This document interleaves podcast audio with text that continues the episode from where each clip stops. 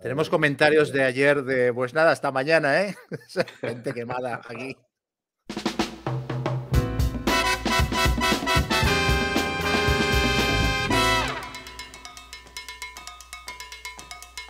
Sí, sí, si do, re, do, si, do, do, la, do, re, mi, re, do, si, re, do, si, la, sol, si, la. Sí, sí, hipócrita ya, cuenta las cosas atrás.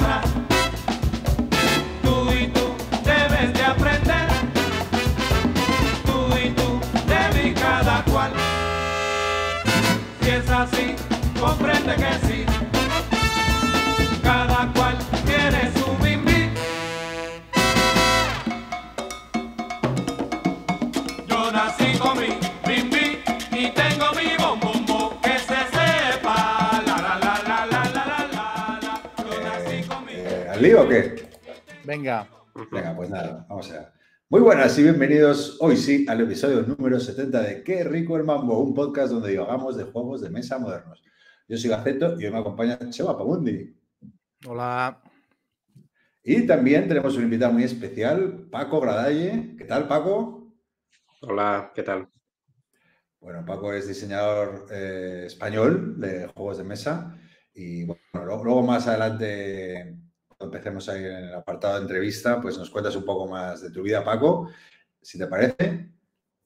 Ujú.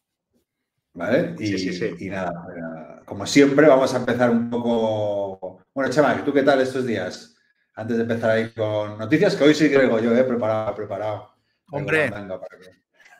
Bien, bien. Yo estoy ahora en. Como yo sé, cada año monto partidas navideñas en casa. Y este siempre es, esta siempre es la época o el periodo de, de irlas preparando, de decidir quién juega y quién no, buscar una fecha, prepararme si es un escenario de Space Hulk, preparármelo y este tipo de historias. O sea que bien. Decidir quién juega y quién no. Sí, porque a ver, no, coño, que yo propongo, yo propongo dos o tres fechas y el- el día que se apunta más gente es cuando lo hacemos. Pero este año es complicado porque yo estoy mucho en Madrid, me voy a Ferrol, vuelvo, tal. Entonces está como muy acotado a, a la última semana de diciembre y, y está costando, pero bien. Este año ha sido un capullo conmigo. No estás invitado, ¿no? A, a la partida de Exacto, 15 exacto. años. No me has retuiteado, fuera. Mira, dice por aquí un oyente, Dan, que, que lleva un día esperando aquí en, el chat. bueno, sí, es- disculpar a los que a los que ayer a los que ayer os conectasteis que tuvimos un pequeño previsto urgente y, y- pero bueno, por suerte no llegó la sangre al río, nunca mejor dicho, y, y no pasó nada, pero bueno, tuvimos que... Es- calzar Esto es como lo del el François Gallardo, el periodista que el deportivo español, El mejor. hay francés, que dijo hace que no, eh, vendrá, Mbappé vendrá, vendrá mañana, no sé qué y tal, y va como un año anunciándolo. Y la gente empieza a hacerle Sí. coña de "Lle- llevo en el aeropuerto un mes, es cuando Sí, viene, dime, que mi familia me está buscando y tal. Pues eso, la Como es gente está aquí en el chat desde ayer. Boom, boom, film al lío, es su claim. Sí, fin boom. Sí, Pum, bim, al lío, ya está, hecho. Ay. Ay, y por aquí sea un apretón, no, no, no. Bueno, un apretón siempre suele ocurrir, pero eso ya me veis, cuando, cuando, cuando me voy corriendo, eh, puede ser la cerveza, puede ser el baño, puede ser todo. Pero bueno, bueno, vamos, si queréis al lío. eh, eh, mira, yo tengo también, empezamos con noticias, Chemas, ¿quieres que Venga. una y una? Y, Sí, Venga, empieza sí, tú. sí. Pues no, a ver, yo tengo aquí apuntado una cosa que no sé si es, bueno, si es noticia porque, porque, porque es novedad, pero es más que nada comentarla, la cantidad de lanzamientos de estas navidades entre lanzamientos de juegos que van a salir supuestamente en diciembre y preventas que se han, que se han hecho públicas ya, que, ah, y de juegos caros, de juegos de, de 90, 100, ciento y pico pavos. O sea, esta semana, ayer me lo miré un poquito y he visto, bueno, el Command and Colors Napoleonics, que creo que ya, ya, ya ha salido. Se ha anunciado la preventa del Undaunted de la Batalla de Inglaterra. Eh, se ha anunciado también el Detective Ciudad de Ángeles.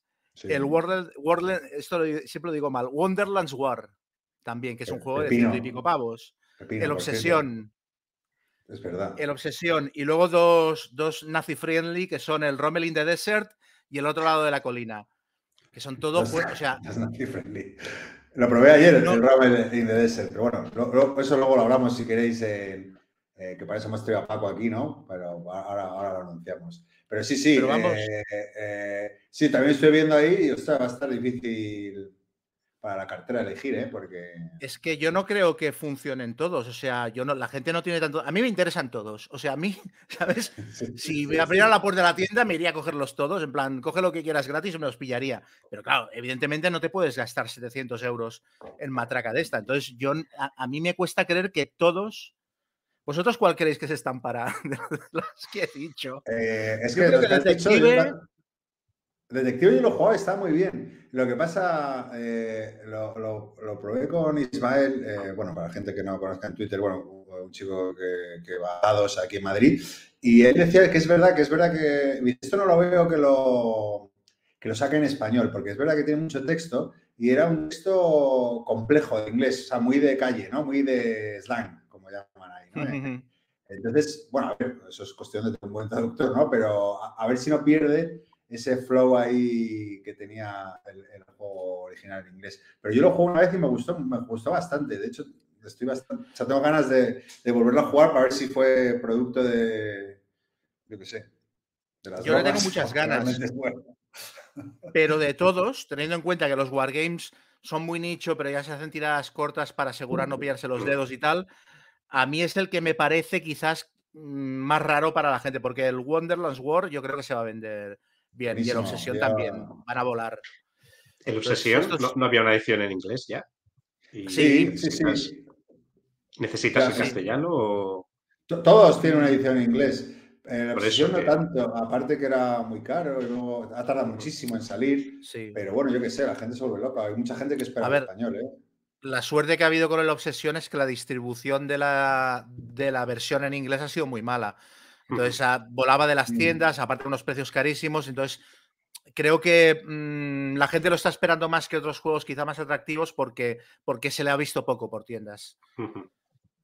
Pues esto, Chema, lo que hay que hacer es reunir a los colegas y tú te pillas estos dos, tú estos dos Sí. y yo los juego. Sí, yo, yo hace tiempo que funciona así. Yo me acabo, por eso tengo una ludoteca tan rara, porque me acabo comprando, en plan, de estos cuatro, este es el que no se compra nadie, me lo compro yo y acabo teniendo cosas en casa que son un poquito pongo, pero que por probarlas. Bueno, y luego el Final Girl, que el Final Girl no es un juego de ciento y pico pavos, pero yo creo que la mayoría de la gente que se lo compre va a acabar comprándose tres o cuatro suplementos y se van a gastar ciento y pico euros igualmente. O sea que también entraría en esta terna. A mí me parece demasiada matraca para, para cómo está la economía de la gente y, y la disponibilidad de, de probar juegos y tal. Y las estanterías. Bueno, es que es la época, ¿no? Claro, es la época donde más se concentran, justo todos los lanzamientos post-Essen, luego lo que dices tú, Kickstarters o, o traducciones de juegos que justo, bueno, pues ha coincidido que llega ahora. Pero bueno, es normal, es la época donde más se vende. Por las tiendas si te dicen que es un mes, es un mes. Entonces, bueno, pues ojalá se venda mucho. Bueno, a lo mejor eh, cada vez hay más, más peña. Oye, ya que comentas eso de Final Gear, ha habido pequeña polémica, ¿no? Eh, con lo de con Final Generación X, ahí en Twitter, que, que no sé si se decía. A ver, sí, ha habido, ha habido polémica porque ha, ha habido varios retrasos por parte de GenX que anunciaron que lo iban a, a sacar a retail una fecha y luego resulta que no. Y, pero bueno, a ver, todos los juegos sufren retrasos, no me parece que sea tan grave. O sea, no es un Kickstarter que se retrasa dos años y te cagas en la editorial. Es un juego que lo anunciaron para finales de noviembre y va a estar para mediados de diciembre. No me parece que haya para la que les han montado a la editorial. Bueno, luego, y luego aparte, se deriva, se deriva ¿no? la polémica, no, solo eso, que estoy de acuerdo, pero también que no sé si se había anunciado, eh, habían dicho, no, las erratas, y, y todavía no se ha publicado, pero que las y, y han contestado, las erratas las lleva otra, o sea, nos lo ha traducido una empresa, como que han echado una fuera. Que bueno, yo, yo lo- se ha metido esto en el programa porque no, no, no sé quién tiene razón o si es una mala respuesta o no. Eso ya lo dejo para la, la gente. Lo que sí me sorprende es la, la- la mala educación ¿no? y la vehemencia con lo, Sí. con, con lo que con la peña. Se pone en Twitter ahí como, joder, como ni que fuera, ni que estuviéramos hablando de, no sé, de la guerra de Gaza, ¿sabes? Esa, eh, no sé, hay una gente muy mal educada, muy, muy ¿no? No, no, no, no sé qué os muy- parece a vosotros. Muy a saco con cosas que en realidad no son tan importantes, porque no- el cartón no se come. Tengo un amigo que, que trabaja, de hecho trabaja como diseñador gráfico y maquetador en Devir y me dice muchas veces que el cartón y la madera no se comen. Quiero decir que a veces está la gente, mm, ¿sabes?, picándose el pecho por unas cosas que dices, bueno, tío, pues si te llega el juego un mes tarde, pues, a- pues alabado Claro. sea el Señor. O sea, no, ya me explicarás tú el drama. Le pasó el otro día a Trangis también, ¿no? Que con el Turing Machine, eh, pues eh, que bueno, ya lo anunciaron, que no, no han, no han producido tantas copias como, como, como hay, de, hay de demanda, ¿no? Entonces, bueno, pero Mm. publicaron ahí pidiendo disculpas, o sea, no sé si hemos equivocado, se servirán a tiendas menos de las que nos pedían y demás. Y bueno, había ahí uno también indignado, eh, eh, pues la solución, la compro en inglés, bueno, pues... Claro, el Claro, tema de sí, tirar. pero, pero con, con un tono y, un- y una, y un- una rabia y no sé qué, que a mí, me- Sí. me sorprende. es muy, ex- joder, es muy exagerado. que- claro, que, que El es tema de las copias ya es más. El tema de las tiradas ya es más peliagudo porque a veces sí que se puede producir el rollo este de que mm, vendan a tiendas y luego no puedan servir el material, etcétera. Pero esto- la gente muchas veces se pone la venda antes de la herida y empieza a quejarse cuando aún no sabes lo que va a ocurrir. O sea, el caso del Final Girl todavía estamos en, en- en la fase de que no ha llegado a tiendas y, y ya está la- ya, ya han montado, ya han sacado las antorchas, ¿no? Y luego a mí personalmente me da, a mí me da cierta rabia y mira que yo soy crítico con las editoriales y de hecho me pasan cosas muy curiosas como que pongan mal un juego y al día siguiente la editorial me deje de seguir en, en Twitter. Esto me ha pasado un par de veces y me hace mucha gracia. Que quiere decir que yo no me corto, pero hay un punto que, que estoy observando últimamente de gente que se quiere dedicar al influencerismo de juegos a base de expandir toxicidad, mal rollo y mala leche porque sí, si luego genera un contenido que tenga valor, que me da incluso un poco de rabia tener que hablar de ellos, ¿sabes? Porque... Mm, Ya, ya, porque fuera el público. Ojo, eh, que yo no estoy criticando que se critique, que, que me parece estupendo. No, no, no, yo pero- tampoco. Pero, o sea, que, que no estoy diciendo que no se critique, sino que se haga con educación, es lo único.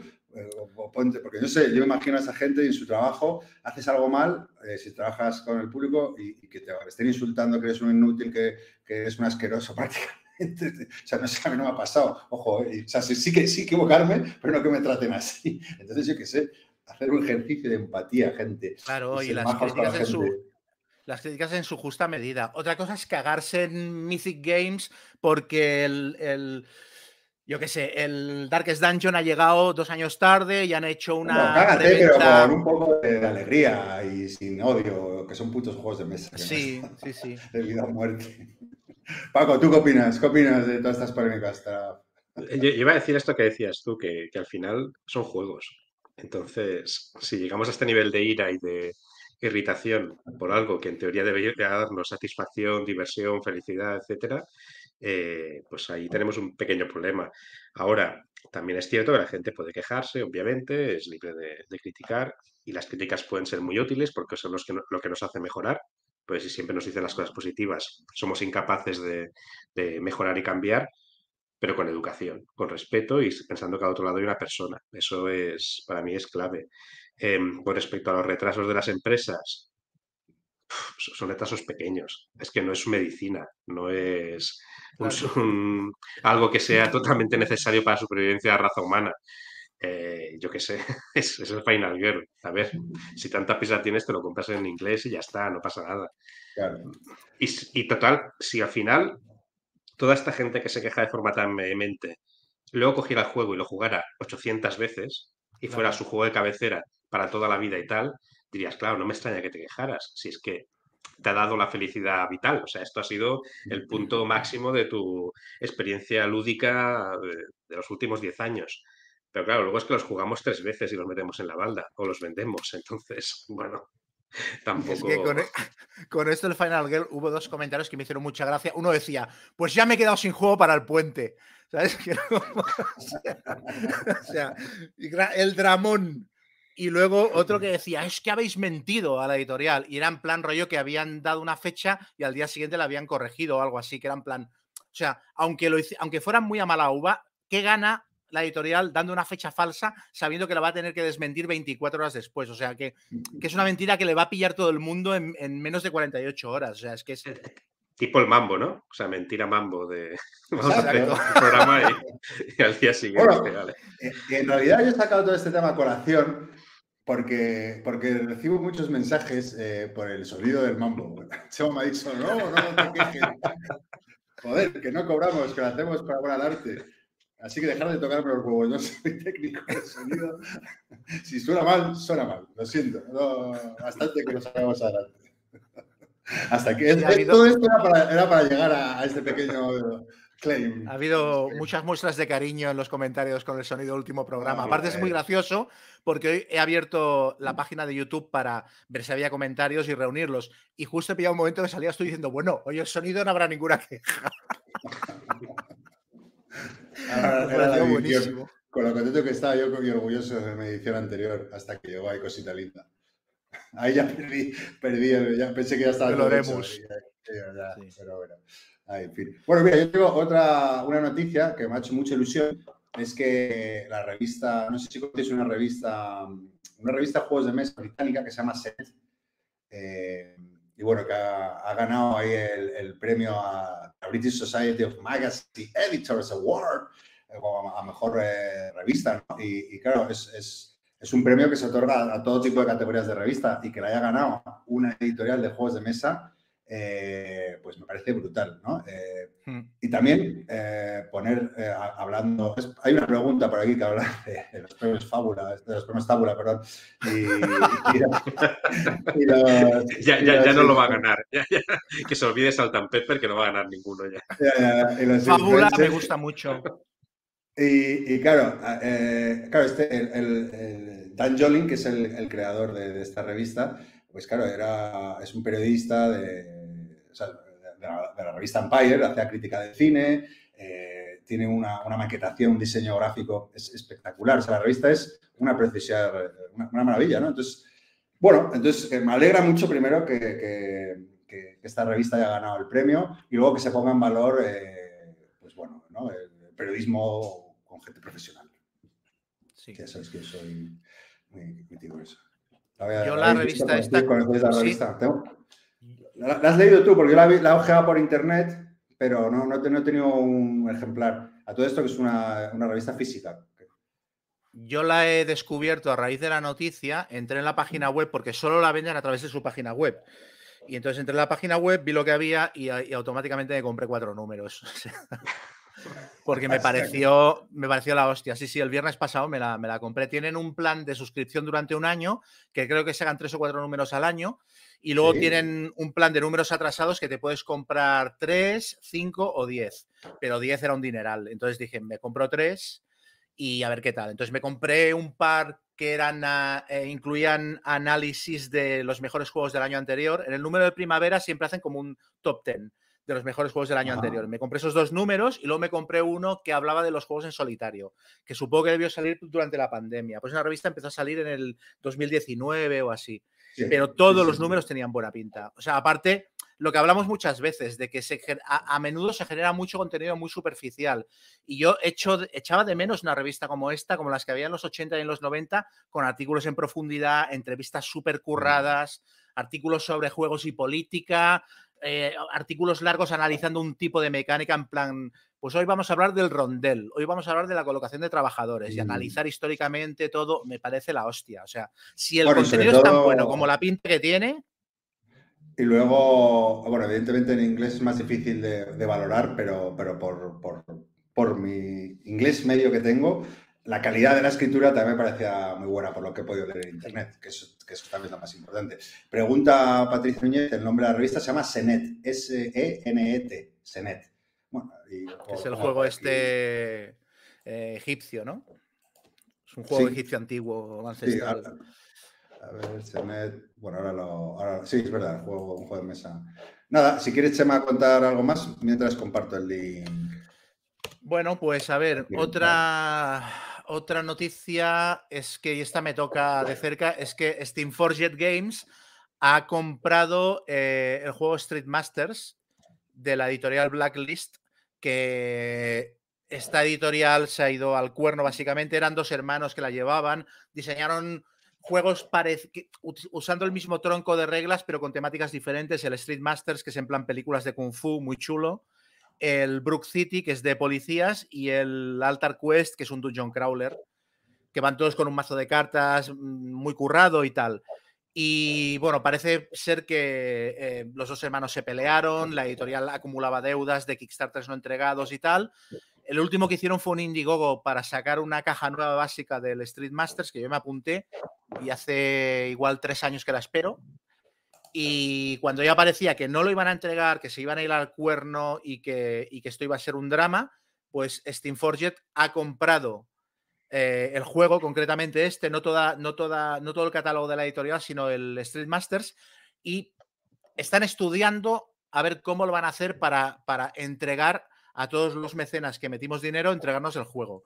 Porque todavía no saben cómo lo van a hacer, porque se ve que no saben exactamente cuántos juegos se han impreso, ni en qué almacenes están, o sea, un desastre. Claro, los precios del 2018 o 19, que es cuando yo me metí en el Indiegogo este, los precios de transporte ya no son los mismos que en 2023, entonces están estudiando cómo hacerlo para que recibamos el juego. Pero bueno, a mí me parece una buena noticia, sobre todo porque el Altar Quest ya comenté en, el último, comenté en el último programa que es un juego que a mí se me ha desinflado un poco por lo larguísimo que es.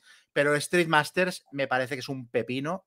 Me parece que es igual el juego más divertido de tortas de artes marciales que, al que he jugado. Pero el Street, y... el Street Masters se, se, va a sacar, salir en español, acuérdate. Se va a sacar. Bueno. Eh, ay, eh, se me olvidado. Eh, lo de, por Norwood. Melmac, Melmac, Melmac lo anunció, ¿no? Pero Melmac lo anunció cuando. Es que yo también. O sea, o sea, ¿cuándo lo va a sacar Melmac? Es que no, no sé. Melmac ha anunciado muchos juegos que iban a salir supuestamente, uno solitario de mazmorreo también, del que no se ha vuelto a saber nada más. Es que ese, en todo ese caso, yo... mazmorreo es porque el diseñador sigue sacando movidas, movidas y nunca pone el límite. Entonces es como que va generando cada vez una caja más grande. Y. y bueno, a ver sea como sea, yo tengo la edición en inglés, tengo dos cajas básicas y me pillé esta tercera. O sea, yo tengo, tengo matraca de Street Masters para tres vidas. O sea, yo no soy el público de la edición en español, pero es un juegazo. Y si Melmac lo saca finalmente, me alegraré mucho porque, porque la gente va a flipar. Es que es muy divertido. Entonces, es una buena noticia que el juego mmm, salga de entre los muertos, ¿no? Porque yo ya lo daba por, lo daba por acabado. Era el típico, el típico mecenazo que yo ya no esperaba recibirlo. Entonces, pues guay. Sí, yo me he quedado con ganas de probar el Altar Quest ese también. Bueno, y, y el Street. Bueno, a ver si sale. Yo, yo, creo que el Altar Quest tú te hubieras querido pegar un tiro, ¿eh? Sí, ¿no? O sea, ah, yo el otro día. Yo, mira, yo lo probé a 2, a 3 y a 4 y, y, y, fui bajando la opinión a medida que le metía un jugador más. Y en la partida 4, que duró 5 horas, o sea, nos queríamos tirar por la ventana al final. O sea, eh, horroroso. Era en plan, esto no puede ser tan largo. Y a la semana siguiente probamos el, el Massive Darkness 2, que va sobre ruedas, y era en plan, es que el otro no lo volvemos a sacar a la mesa, tío. Es que... Ya. Bueno, bueno. Eh, bueno, otra, otra, noticia que tenía era eh, que Asmodee sigue con sus recortes, ¿no? Eh, os acordáis que, que ya, ya, lo comenté, ¿no? Que, que, la matriz de Asmodee pues había empezado ya a meter tijera con una reestructuración y bueno, el grupo propietario ha anunciado recortes de 1.400 millones de euros para reducir deuda, ¿vale? Eh, bueno, al final dicen que quiere, en vez, de, en vez de, quieren cambiar el modelo de negocio, en vez de comprar y comprar, lo que quieren es convertirse en un negocio que gane dinero y que no invierta tanto. Y la historia es que al principio esos recortes empezaron con sus empresas de videojuegos, pero creo que ahora le toca a los juegos de mesa. Así que bueno, pues nada. Sí. Bueno, esto también implica que recortarán catálogo, que habrá juegos que se quedarán en el limbo. No, y luego, no sé si os acordáis, hace 6, 7, 8 años eh, que cada, cada, día nos levantábamos con, con, que habían comprado una editorial, ¿sabes? Eh, claro, cualquiera. Entonces, claro, eh, bueno, pues supongo que es, es, esas serán las primeras. No sé muy bien cómo se integra, ¿no? Una pequeña editorial dentro de Mastodonte como Almodee y demás, pero bueno, bueno, ya supongo que iremos conociendo las cosas. A ver, yo tengo aquí, por ejemplo, que Mantic Games va a volver a darle vida al Walking Dead All Out War, que es el juego de miniaturas que tienen sobre, sobre The Walking Dead, sobre los muertos vivientes, basado no en la serie, sino en los cómics, porque utiliza ilustraciones de, los cómics y tal, eh, y una, un look blanco y negro como muy característico. Y parece que se están planteando sacar una caja básica nueva y, y expansiones adicionales. Y esto también es una noticia que me alegra, Primero, porque es un juego que me parece que tiene una caja básica muy pocha, muy mala. Viene poco material, no de mucha calidad. Aparte es de estas cajas que tienen como una ventanita para ver el contenido que hay dentro. Entonces, en cuanto le quitas el plástico, ya no puedes guardar las cosas dentro porque se te caen o lo tienes que poner un cartón por dentro. Entonces, una caja base como Dios manda sería, sería bueno. Y, y luego, aparte, es que a mí me parece. O sea, yo es, eh, seguramente es el mejor juego de zombies que he jugado. O sea, he probado muchos y bueno, el Zombicide, el Last Night on Earth, un montón. Y al final este, pillando mecánicas de uno y otro, el ruido y no sé qué, y jugado en cooperativo, yo, bueno, en un vídeo tocho le dediqué un análisis, a mí me parece buenísimo el juego y creo que no, no se ha vendido, no se le ha sacado todo el potencial que se le podría haber sacado a nivel de ventas y de popularidad. Quizá también porque la temática de zombies estamos todos un poco hartos de ella. Eh, pero es una cosa que pasó tanto con la editorial madre, con Mantic, como con Dos Tomatoes, cuando lo sacó aquí en español. Creo que es un juego que muy poca gente se ha enterado de su existencia y es muy chulo, muy chulo, tanto jugado en partidas casuales como en campañitas narrativas, con los personajes mejorando y añadiendo más supervivientes a la banda y tal. Es guap- guapísimo. Entonces, que le den una vida con una segunda edición mejor planteada a nivel de producto, pues puede estar muy bien. Muy bien, sí, sí. Y a mí me queda una noticia más, pero...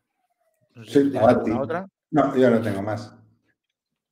Nada, básicamente, una no- muy corta, una actualización. Es que estoy un poco sorprendido con, con las noticias que van apareciendo sobre la nueva edición de Dungeons and Dragons, que es como si dan- están dando cierta sensación de improvisación desde Wizards a la hora de, y desde Hasbro a la hora de comunicar lo que van a hacer y lo que no van a hacer, porque después de haber dedicado un montón de playtestings y de llamarla Dungeons and Dragons One y Dungeons and Dragons Next y, y que esto iba a revolucionar y tal, es como si hubieran ido tirándose para atrás y cada vez va a ser menos una edición nueva y más una actualización de la edición que hay ahora en tiendas. Lo que sí está claro es que van a sacar tres manuales nuevos el año que viene. Eh, pu- publicaron un tuit con una fecha, luego lo quitaron al día siguiente mm, porque no parecía que estuvieran seguros de lo que iban a hacer. Y la sensación que dan ahora es que están en la dinámica de que no haya nunca más una edición nueva de Dungeons and Dragons, o sea que, que la quinta edición se convierta en el estándar forever and ever, a pesar de lo cual van a ir ajustando reglas, van a modificar algunas clases, van a cambiar al- algunas normas y tal, pero claro, a mí me preocupa porque creo que si esta es la decisión de, Hasbro de que esta edición de Dungeons and Dragons sea la que se va a quedar de manera definitiva, en realidad el lanzamiento del año que viene, que van a ser tres libros, van a ser tres libros caros. Es verdad que la edición anterior tiene de- 10 años ya, la quinta edición tiene 10 años, o sea, ya iba tocando renovar los libros.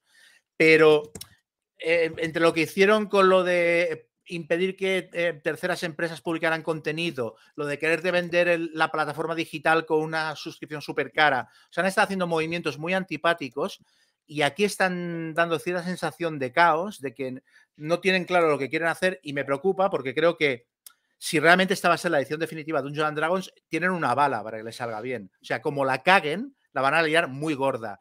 Y a pesar de que yo ya no juego a Dungeons and Dragons desde hace años y creo que muchas de las críticas que se les han lanzado son muy lícitas desde la afición, me parece que es muy importante que a Dungeons and Dragons le vaya bien. Porque Dungeons and Dragons es el juego que consiguió romper la membrana y entrar dentro de la cultura popular, que es una cosa que solo ha vuelto a pasar en el caso de Vampiro en los 90 y Vampiro duró lo que duró. Quiero decir, si a Dungeons and Dragons le va mal, a la larga a toda la industria del rol le va a ir mal. Entonces, nos cagamos todos en Wizards, son unos ladrones y Dungeons and Dragons es un juego que está superado y tal. Sí, pero nos interesa que el juego funcione, se siga vendiendo, que se hagan películas y que la gente conozca el rol a través de Dungeons and Dragons y luego que ya decidan por dónde tiran. Entonces, estoy un poco preocupado porque me, sí que me están dando sensación de, que, de inseguridad a la hora de, de plantear el lanzamiento del año que viene. ¿Es Dungeons and Dragons o el asesino de la katana? Está. sí, son los dos extremos, ¿no? Necesitamos, po- pobres roleros, si no.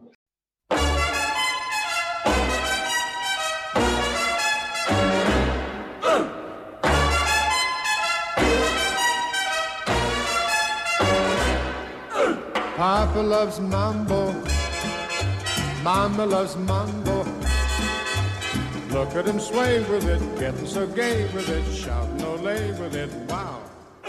Papa loves mambo. Muy bien, muy bien. Bueno, pues eso ha sido la parte de noticias, ¿vale? Y, y nada, vamos, damos paso hoy a nuestro invitado, Paco Madalle. Paco, ¿qué tal? Eh, ¿Cómo estás? Pues muy bien, muy contento de estar aquí. Eh, suena persona que llega a un programa de televisión, ¿no? Y dice, estoy encantado de estar aquí y tal. Pero bueno, soy oyente desde el primer programa vuestro y, Bueno, gracias. y de hecho varias de las cosas que he tenido que, he comprado y que he tenido que vender han sido culpa de Chema, o sea que... genial. O sea, es- El latiguillo de he tenido que vender me gusta mucho. Sí, sí, sí, porque vendo muy poco y casi todo lo que he vendido ha sido cosas que te he escuchado a ti recomendar y que me compré muy ilusionado, pero hay algunas honrosas ex- excepciones que, que se han quedado como top de mi ludoteca, como por ejemplo el Aeon Sent. No sé si recuerdas hace unos cuantos años que hablaste de Aeon Sent, el Sí. juego de... Y, y ese, bueno, tengo todas las ediciones desde ese momento, o sea que, que ahí bien. En cambio, Final Girl, por ejemplo, pues entró y se fue bastante Sí. rápido además. Sí, sí, eh, por- me gusta, ¿eh? O sea, creo que es un juego buenísimo y que todo el mundo que le gustan los solitarios, este es un, un título esencial para, para tener la ludoteca, pero cuando ya vi de qué iba, ya no, ya, ya no me interesó quedarme. Bueno, estoy adelantando un poco a, hablar ya de juegos, o sea que... Bueno, y habíamos tenido un poco Paco aquí para, para hablar, aunque no sé si Paco se ajusta a, esa categoría, ¿no? Un poco, bueno, sí, porque al final es de juegos eh, o wargames modernos, por así decirlo, ¿no? O, o como la nueva ola de juegos mm, de guerra un poco más accesibles, ¿no? Chema, esa era un poco la idea. Pero claro, Sí. bueno, para quien no sepa, eh, Paco es el diseñador de- del recién publicado Plantagenet, que, que lo ha publicado la prestigiosa editorial GMT, eh, norteamericana. Y también tiene, bueno, tiene pendiente publicar, ¿no? Si no me equivoco, Paco, el, el Cuyus Reyo, también con Sí. GMT, que, bueno, eh, tienes el privilegio de ser, ¿no? Eh, uno de los, bueno, o uno de los pocos, o no sé si el primero diseñador, sé que eh, de juegos de mesa que publica con GMT o... No, eh, había Javier, estuvo Javier Romero, eh, que hizo el de Guerra Civil Española hace ya bastantes años, y luego creo que está, parece, no sé si me equivoco, Fernando Solá, que ha publicado alguno de tanques, y Carlos Díaz, el de NAC, Sí. que sacará ahora el Tanto Monta, que está a punto de ser, Ah, se lo están sí, enviando sí. ya. Luego sé que había Somos unos cuantos ya. P500, en P500, pero que luego se Mm. retiraron. Pero bueno, sí que, bueno, vamos, que sí que es un logro, ¿no? Eh, Publicar con GMT, ¿no? Que es como la, la editorial de Wargames de referencia, que cuéntanos un poco ese, ese cómo llegas, ¿no? Hasta que, hasta que GMT te dice, chaval, te vamos a publicar un juego. Llego, yo llego por ignorancia. eh, llego como un outsider total al mundo este del diseño de juegos incluso al, al mundo de los wargames y, y por tanto no, no tenía miedo ni me infundía respeto a ningún tipo de, de organización de estas como si fuera ahí, no sé, la Santa Inquisición o, o temas de estos. No, no me, no me impresionaban demasiado en ese sentido. Entonces eh, llegué de la forma que todo el mundo recomienda que no sea de llegar a las editoriales, que es enviando un email. Eh, esto lo he hecho pues con, con todas las con todos los juegos que, que- he diseñado. El primero, pues Cuyos Regio, eh, busqué una dirección de mail de alguien de GMT que se encargara de elegir juegos, encontré una en una revista de 2014 y le mandé un email y le dije, tengo este juego. Eh, Esto que estoy explicando tiene una pequeña trampa. Antes de, antes de hacer eso, eh, busqué a Volko por Twitter, contacté con él y le dije, tengo un juego de la los 30 años, ¿quieres probarlo? Y como es una persona muy amable, me dijo que sí. Lo vio, le pareció bien y luego me fui a Harold Buchanan, otro diseñador de GMT y mi amigo de todo el grupo este, y también le dije, tengo un juego de la guerra de los 30 años, ¿quieres probarlo? Me dijo que sí, lo probó, le pareció bien y entonces en mi email a GMT les dije, tengo este juego de la guerra de los 30 años que os puede interesar, lo han probado Harold Buchanan y Volko y les ha gustado, preguntadles a ellos. Y entonces a partir de ahí ya me, ya bueno, lo aceptaron y lo dejaron allí y llevamos un montón de años con el desarrollo de ese juego. Y por en medio se metió Plantagenet. Y Plantagenet eh, eh, sale de un juego de la Guerra de Rosas que yo estaba diseñando con un sistema propio y tal. Y un día jugué a Nevsky, el juego este de Volko Runke, y varias de las mecánicas que tenía solucionaban algunos de los problemas que yo intentaba solucionar con, con mi juego, con mis propios sistemas. Así que le envié un email a Volco y le dije, oye, eh, me gustaría utilizar parte de los sistemas que utilizas en Nesky para mi juego. Eh, ¿Te molesta? O sea, ¿te parece bien que lo haga? O no sé, me, parece educado pedir a los diseñadores si vas a utilizar parte de su sistema te vas a inspirar, pues al menos claro, decírselo, pedirles permiso, hablarlo. Y bueno, no solo le pareció bien, sino que me dijo, pues, oye, que pertenezca a la serie de Legend Campaign, que es la que estoy preparando. En aquel momento solo había salido Nevsky. Y bueno, me pareció correcto y estuvimos hablando y entonces lo metimos en la serie de, de Campaign.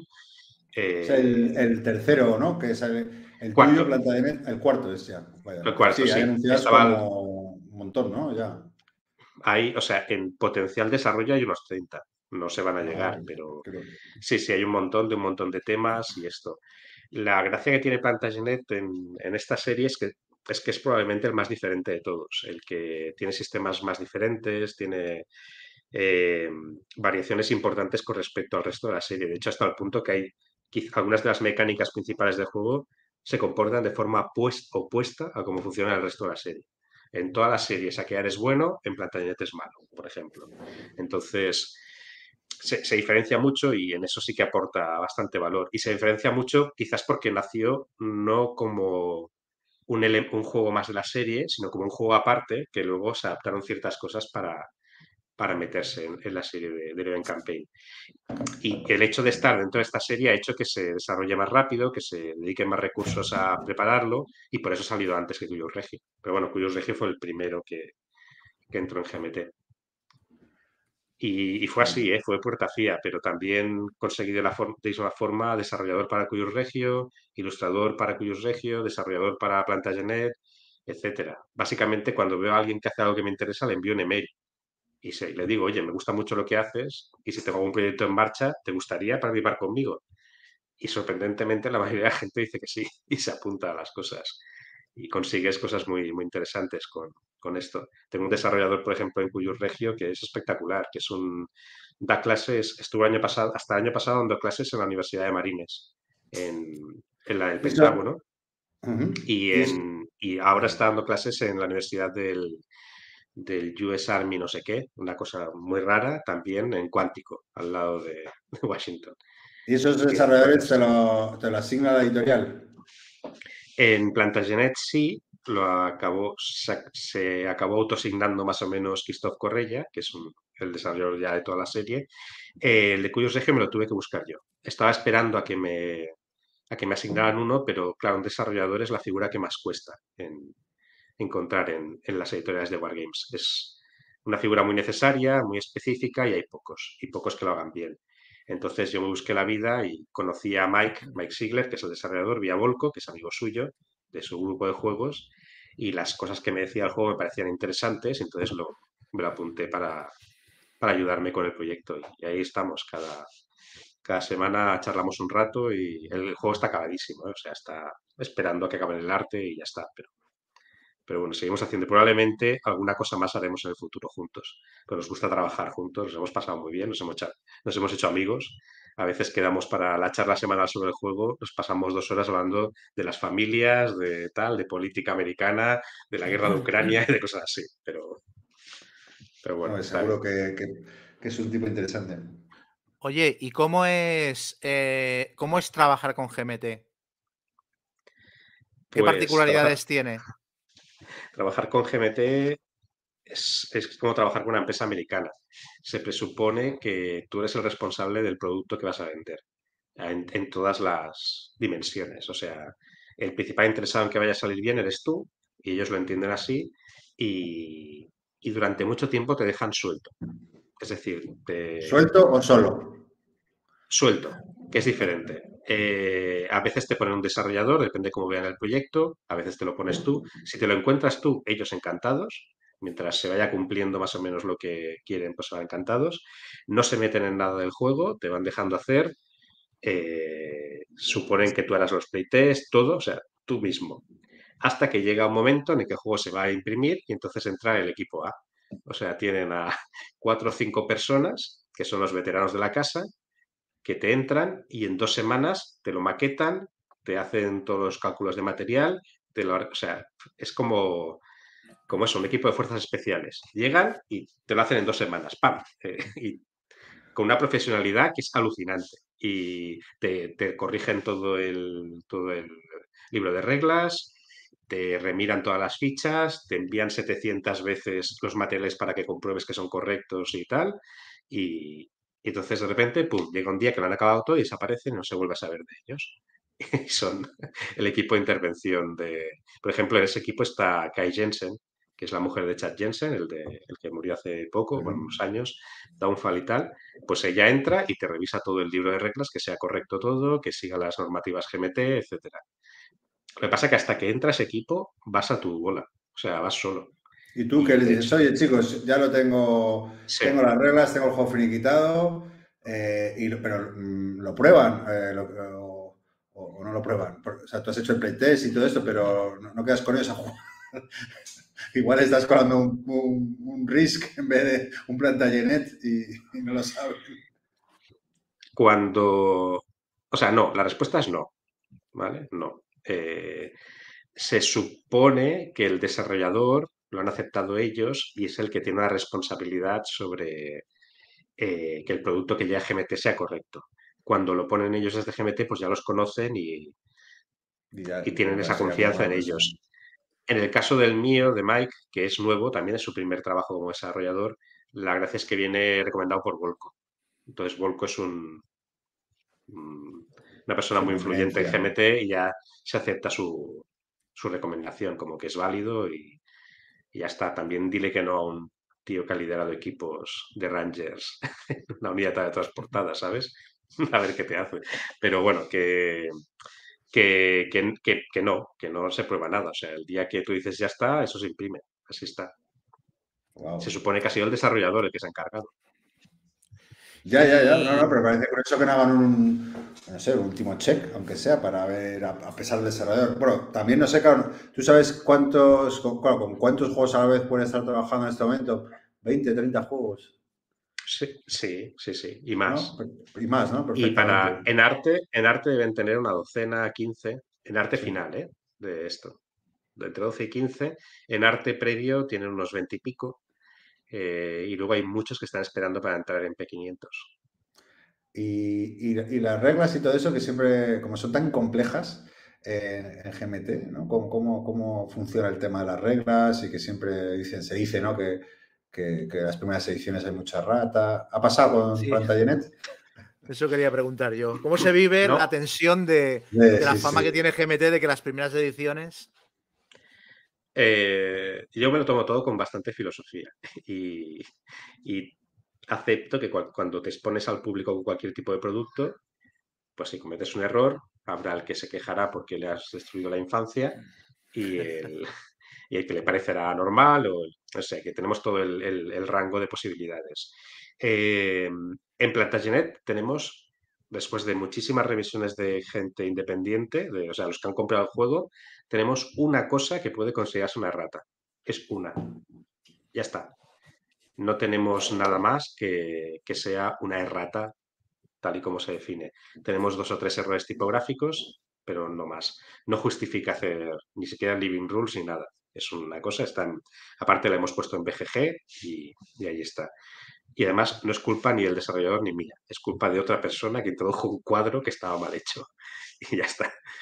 Pero bueno, eh, lo digo porque el desarrollador siempre lo dice. No es culpa nuestra. Bueno, eh, eso, una errata. En el caso del cómo haces el reglamento, pues te lo haces tú. Te lo haces tú, nadie te va a revisar que se entienda bien. Entre tú y el desarrollador tenéis que hacerlo. Y os tenéis que preocupar de que, de que se vaya a entender, que lo teste en terceras personas y que luego diga lo que el, o sea, eh, explique lo que, lo que tiene que hacer el juego realmente con todos los detalles y todo esto. Y las revisiones y todo esto, tú. Tú y el Y, pero no, no te marcan, porque claro, me viene a la cabeza un grandísimo reglamento como es el Atlantic Chase, lleno de imágenes, lleno de ejemplos, lleno de todo. Y claro, lo que no me entra en la cabeza es, digo, ¿por qué no hacen siempre esto, no? Ahora, ahora lo empiezo a entender. Pero no te marcan una pauta de, oye, que tiene que tener eh, eh, 30 páginas, 60, 50, que puedo meter imágenes o algo. O sea, No, porque si, yo- si- si No. yo fuera ellos, les diría, hacerlo con Atlantic Chase. o sea, poner imágenes, por Dios, imágenes para que se entiendan. No todos los juegos admiten un, un reglamento como Atlantic Chase. Eso de primeras. Y luego que en, en Wargames, sobre todo, hay dos tipos de reglamento. Un reglamento que te ayuda a aprender a jugar y un reglamento que te sirve de referencia cuando ya sabes jugar. Que son orientaciones hacia lo que tiene que ser un reglamento diferentes. Eh, un reglamento que te enseña a jugar normalmente es muy mala referencia. Te cuesta encontrar una información concreta en, en una narrativa escrita que, que, una historia, ¿no? O como un proceso. En cambio, un reglamento que es una muy buena referencia, es muy complicado que te enseñe a jugar. Por ejemplo, a los juegos de Volco se les achaca que los reglamentos son muy oscuros, son muy complicados. Y al final el juego es mucho más sencillo de lo que aparenta si te lees el reglamento. Y es porque son reglamentos que sirven de referencia.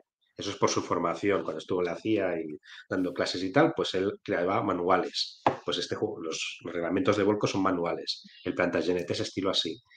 Pero no, no- no- ¿no crees que eso puede ser un... eh, que entiendo lo que dices, ¿eh? Pero claro, tú eres un guargamero, pero entonces para toda esa gente que no es guargamera eh, y que no está acostumbrada a, a- a este tipo de reglamentos, ¿no, ¿no crees que sea más fácil eh, eh, hacerlo mucho más visual, mucho más, eh, no sé, punto- como, un, como un Eurogame, por ejemplo, ¿no? Eh, y, de esta manera, Yo- pues que lo puede jugar más gente. Yo te digo por, por- por experiencia propia, yo, yo no soy un gran lector de reglas, pero veo juegos y, hostia, 60 páginas de texto. Bye, bye, ¿sabes? Eh, aunque me encante el tema, me apasione, pero no, sea, no- no me, no me da la vida, ¿no? Eh, lamentablemente, no sé, no sé qué opinas tú al respecto. Yo creo que ahora- eh, tenemos que tener, o sea, dejarnos de tonterías ya y romper el tabú de que un tutorial de vídeo no puede ser un reglamento. Puede serlo perfectamente. O sea, lo que tendría que pasar es que los autores, con desarrolladores, los equipos de, las editoriales, hicieran un vídeo tutorial del juego para los que Mm. quieran aprender a jugar. Sencillo. Sí. O sea, cuando tú, ¿cómo aprendes a jugar más fácilmente? Viendo a alguien jugar, que te va explicando las reglas mientras juegas y mientras te Ahí sí que tiene sentido lo que tú dices, ¿no? Que sea eh, que la regla sea una referencia, ¿no? Si tú tienes un, un Claro. vídeo, efectivamente, pues entonces sí, tienes una referencia y lo que dices tú, porque en un wargame que hay una narrativa y está contando una historia, pues ahí sí que lo veo muy interesante. Claro, es que se achaca, y esto lo he oído varias veces, lo de no puedes aprender a jugar mirando un vídeo. Esto para mí lo único que indica es que no se hacen bien los videotutoriales, porque es una herramienta igual de válida que si vas a casa de alguien a que te explique cómo se juega. Y muchas veces aprendes así a jugar. O sea, es que estamos en un mundo audiovisual.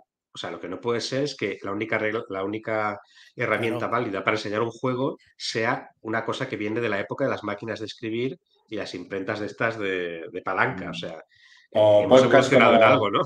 O podcast como el nuestro. Hay gente que juega con Por ejemplo. Pero que, o sea, puedes, puedes incorporar un vídeo perfectamente. ¿Que tienes Sí, que ser sí. parte del manual obli- obligado? No.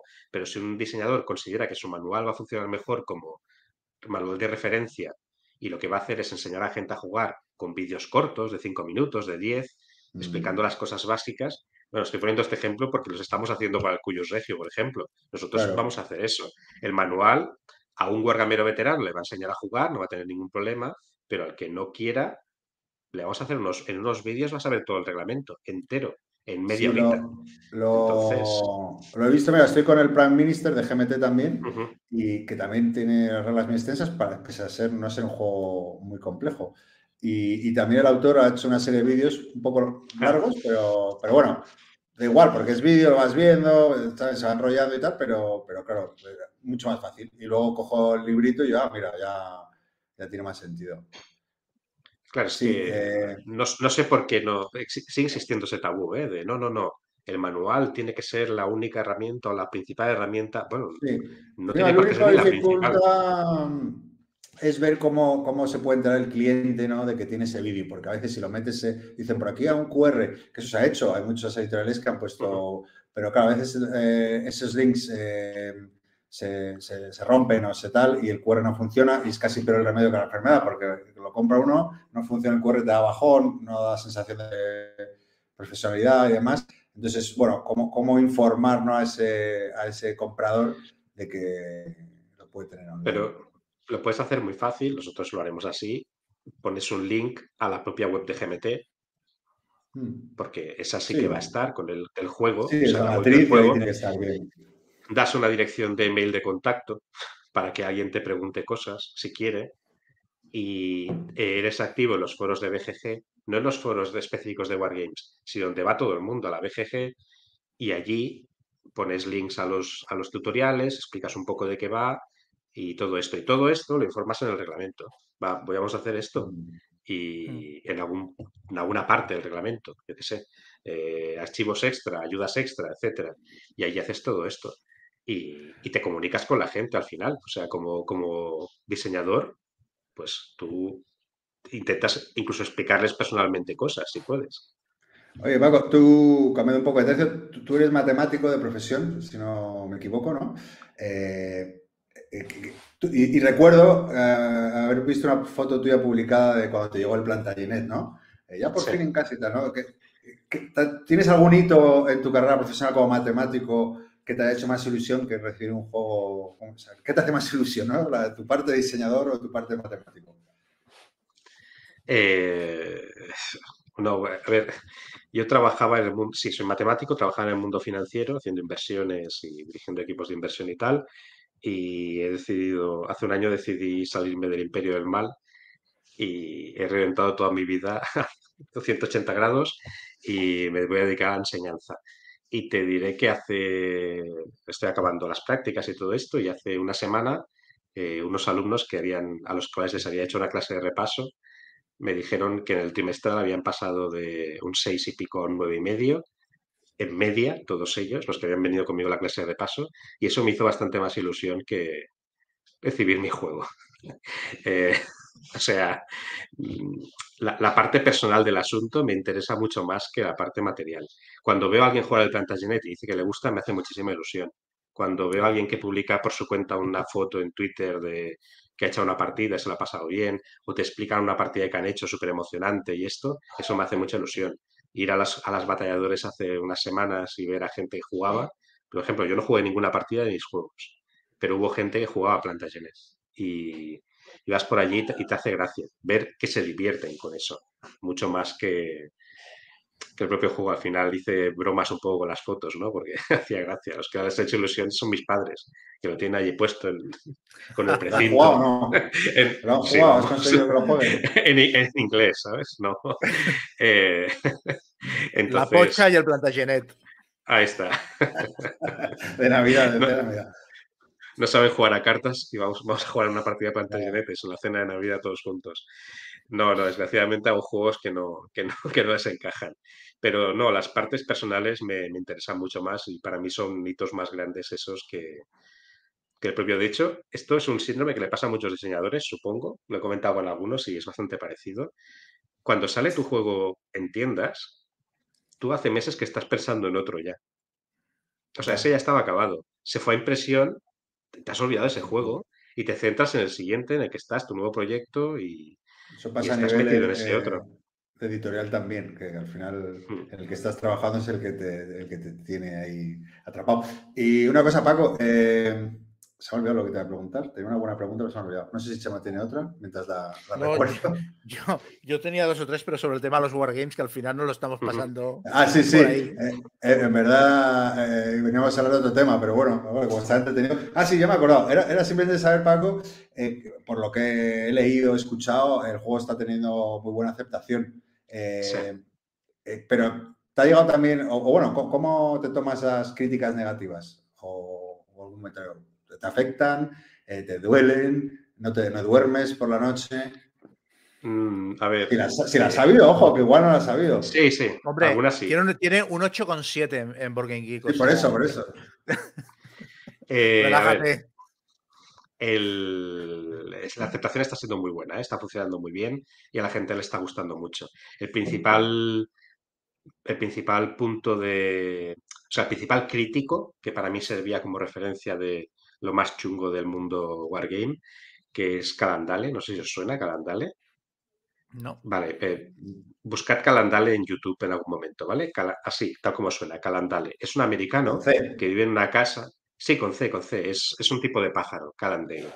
Entonces, es un americano que vive en, en una montaña, eh, aislado de todo, que se dedica a algo de informática y tal, que cada dos semanas cambia de estilo de pelo, en algún momento lleva una cresta, en otro lleva el pelo totalmente rapado, luego pelo largo, como si fuera un homeless, un tío chunguísimo, que tiene una cámara de mano, de estas de grabar de la familia y tal, y entonces se graba jugando partidas.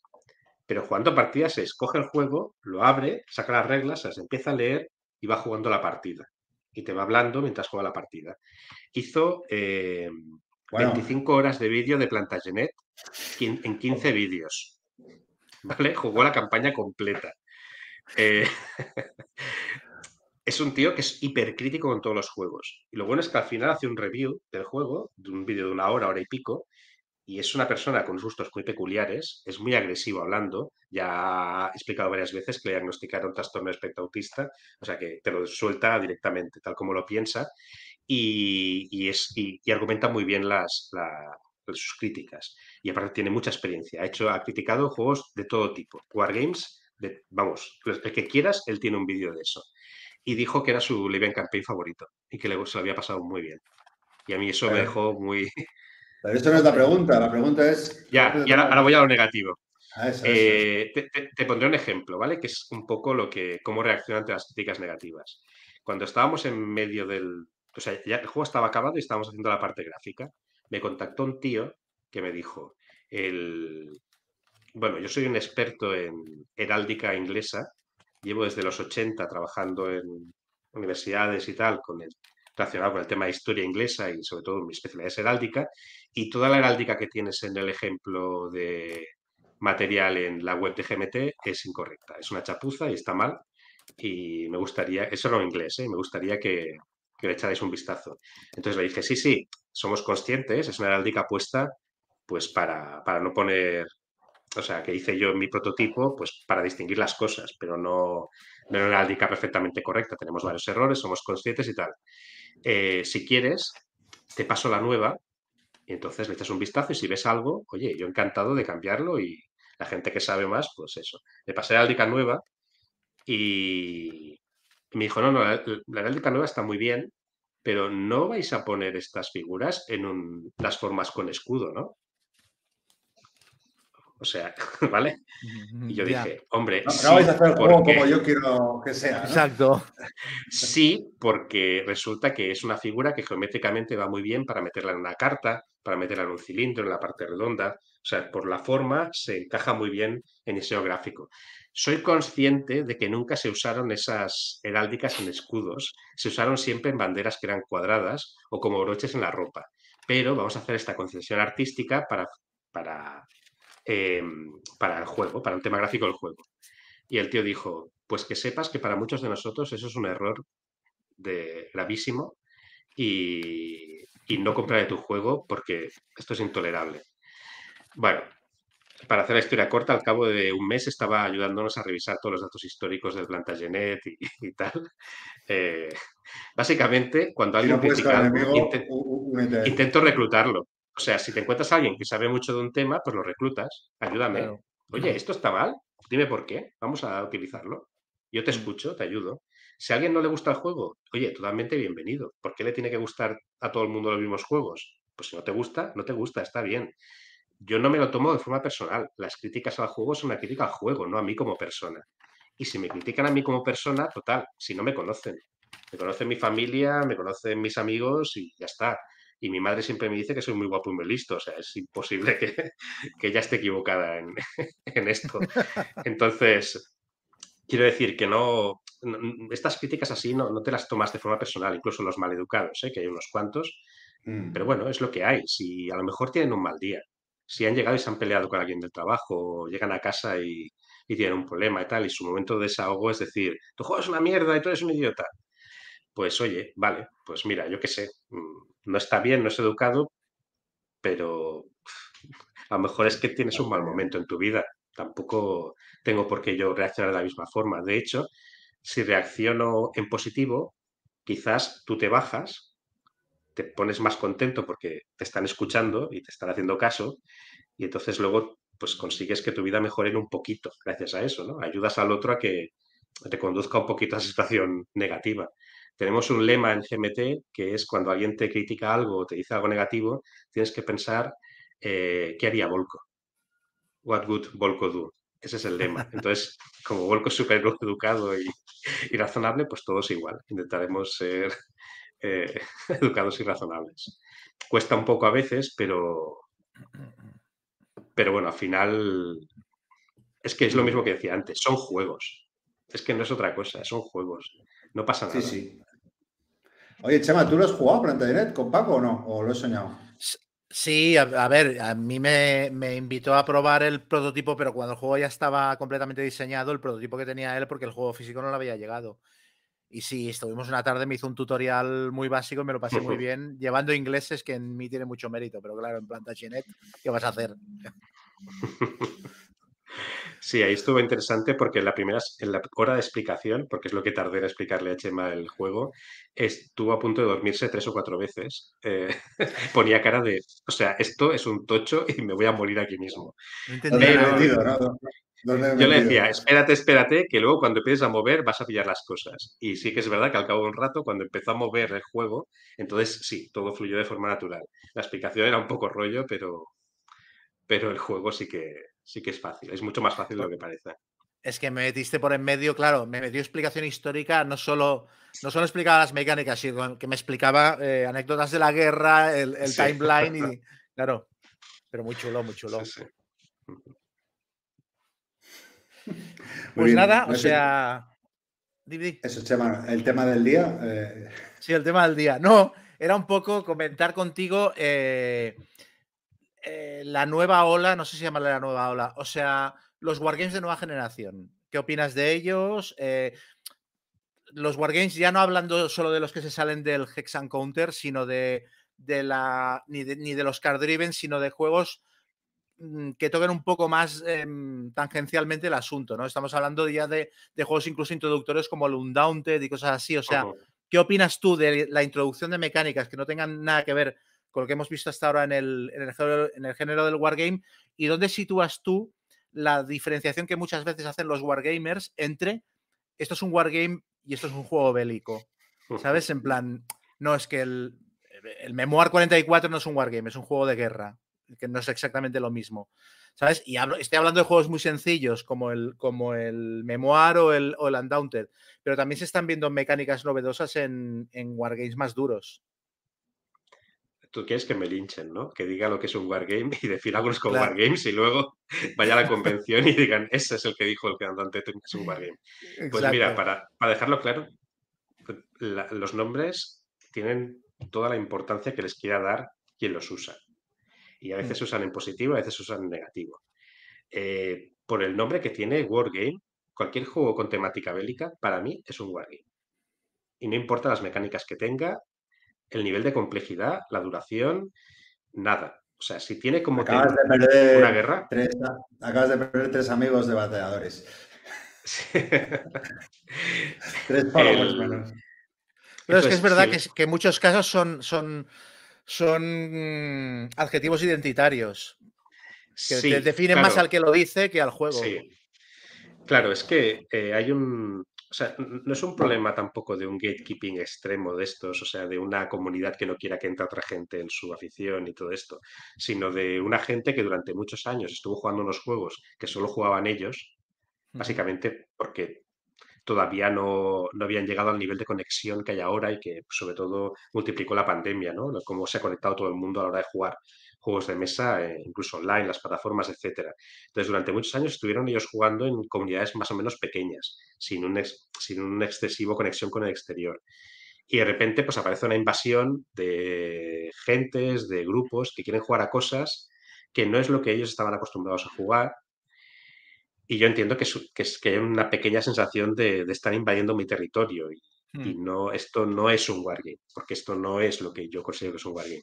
Y me parece súper válido, ¿eh? si quieren tirar por ahí.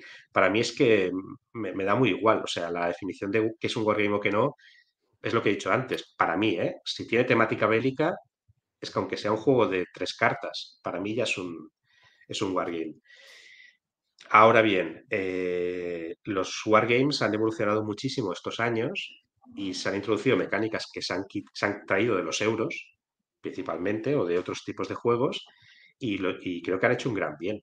Un gran bien a, sobre todo, no por traer nueva gente, no por hacerlo más accesibles, no, hablo de esto. Creo que han hecho un, gran bien porque han ampliado el catálogo de herramientas que tiene un diseñador para simular un conflicto histórico. Porque cuando tú solo tienes Ex Counter, el rango de cosas que vas a poder simular en tu juego es muy pequeño. Cuando solo tienes un card driven, el rango de cosas que puedes simular se ha ampliado, pero sigue siendo pequeño. Cuando empiezas a, a meter mecánicas de juegos económicos, mecánicas que te tocan temas de influencia política y este tipo de cosas, de repente, claro, se multiplica la cantidad de cosas que puedes llegar a simular y la cantidad de conflictos que puedes llegar a simular, incluso aumentar la profundidad con las que los simulas eh, y hacerlos mejores. Y puedes reducir la duración, puedes hacerlos más divertidos, puedes ampliar la duración, puedes hacer lo que quieras con ellos. Así que yo estoy, vamos, 100% a favor de todo lo que se ha ido metiendo y que se meta más, todo lo que se pueda. Y todos los diseñadores nuevos que puedan entrar, que, entren y hagan cosas y experimenten y nos salgamos de la norma estándar, porque eso va a hacer que todos esos juegos nuevos sean mejores. No, no, en absoluto. Saldrán juegos que serán una castaña, muchísimos, pero te permite eh, eso, tener muchas más herramientas y un catálogo de resultados pues también mucho más amplio. Por ejemplo, los coin, ese gran conflicto quizás en el mundo este de Wargame. Los coins son los juegos estos de GMT que simulan contrainsurgencia. ¿Son Wargames o no son Wargames? Hmm. no sé, hay batallas, es un conflicto. Hubo disparos en algunos de ellos, eh, no en todos, pero estuve jugando uno de Filipinas hace poco, el People Power, que es más de insurrección de gente protestando en la calle, más que de, de lucha armada. Algo hay. ¿Eso es un wargame? Bueno, si le quieres llegar- llamar consim, o sea, simulador de conflicto, pues, pues llámala así. Pero más o menos por ahí anda, pues un wargame. ¿El War of the Ring es un wargame? Sí, ¿no? Bueno, es que claro, en Estados Unidos hay mucha gente que cuando hablas de Wargame hablan de, de Warhammer, por ejemplo. Exacto, sí, sí, sí. O el, el Risk es un wargame, Hmm. sí, ¿no? No sé, Sí, es que, guerra. bueno, yo estoy de acuerdo, es que para mí todo, todo lo es. O sea, es que aparte no me parece tan, no me parece tan importante el, el adjetivo, es lo que he dicho, que creo que define mucho más al, al jugador que dice si sí o si no que al juego en sí, porque Sí, y que tampoco al final no. El, el mismo que dice que eso no es un wargame, un coin no es un wargame y tal, a lo mejor lo juega y le gusta. O sea, es que ni siquiera va de eso. También ha, ha habido polémica con el tema de los premios. Por ejemplo, el único premio que hay así a nivel internacional de Wargames, que es el Charles Rowers Award, Mm. este que se lleva dando desde hace un montón de años. Claro, en los últimos años a- han metido juegas, eh, juegos que, que, ostras, creo que se premió el U-Bot, me parece, ¿eh? No sé si me estoy equivocando, me da la sensación que se premió el U-Bot. Y claro, hubo una cierta polémica de, jolín, si aquí hay juegos que son wargames de toda la vida, potentes, muy Ya. bien hechos y tal, y el U-Bot se votó porque el- la gente hizo Kickstarter y, y se metió a saco y son gente que no sabe mucho de wargames, ha jugado tres y vota este juego. Y supongo que ahí se recrudeció un pelín la polémica. Pero, pero no sé, es, es un poco como la polémica de se juega, cómo sabe jugar bien a rol, ¿no? Sí.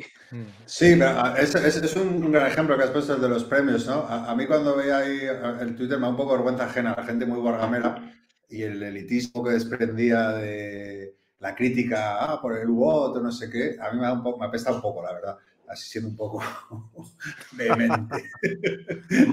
Porque, Luego el cafre soy yo, ¿sabes? Sí. No, pero es que, es que desprende un aroma de... Yo sé más que tú, porque yo soy... Yo tengo 60 años, he jugado más Wargames que tú y, oye, el- ese rollito, el Undaunted es un Wargame.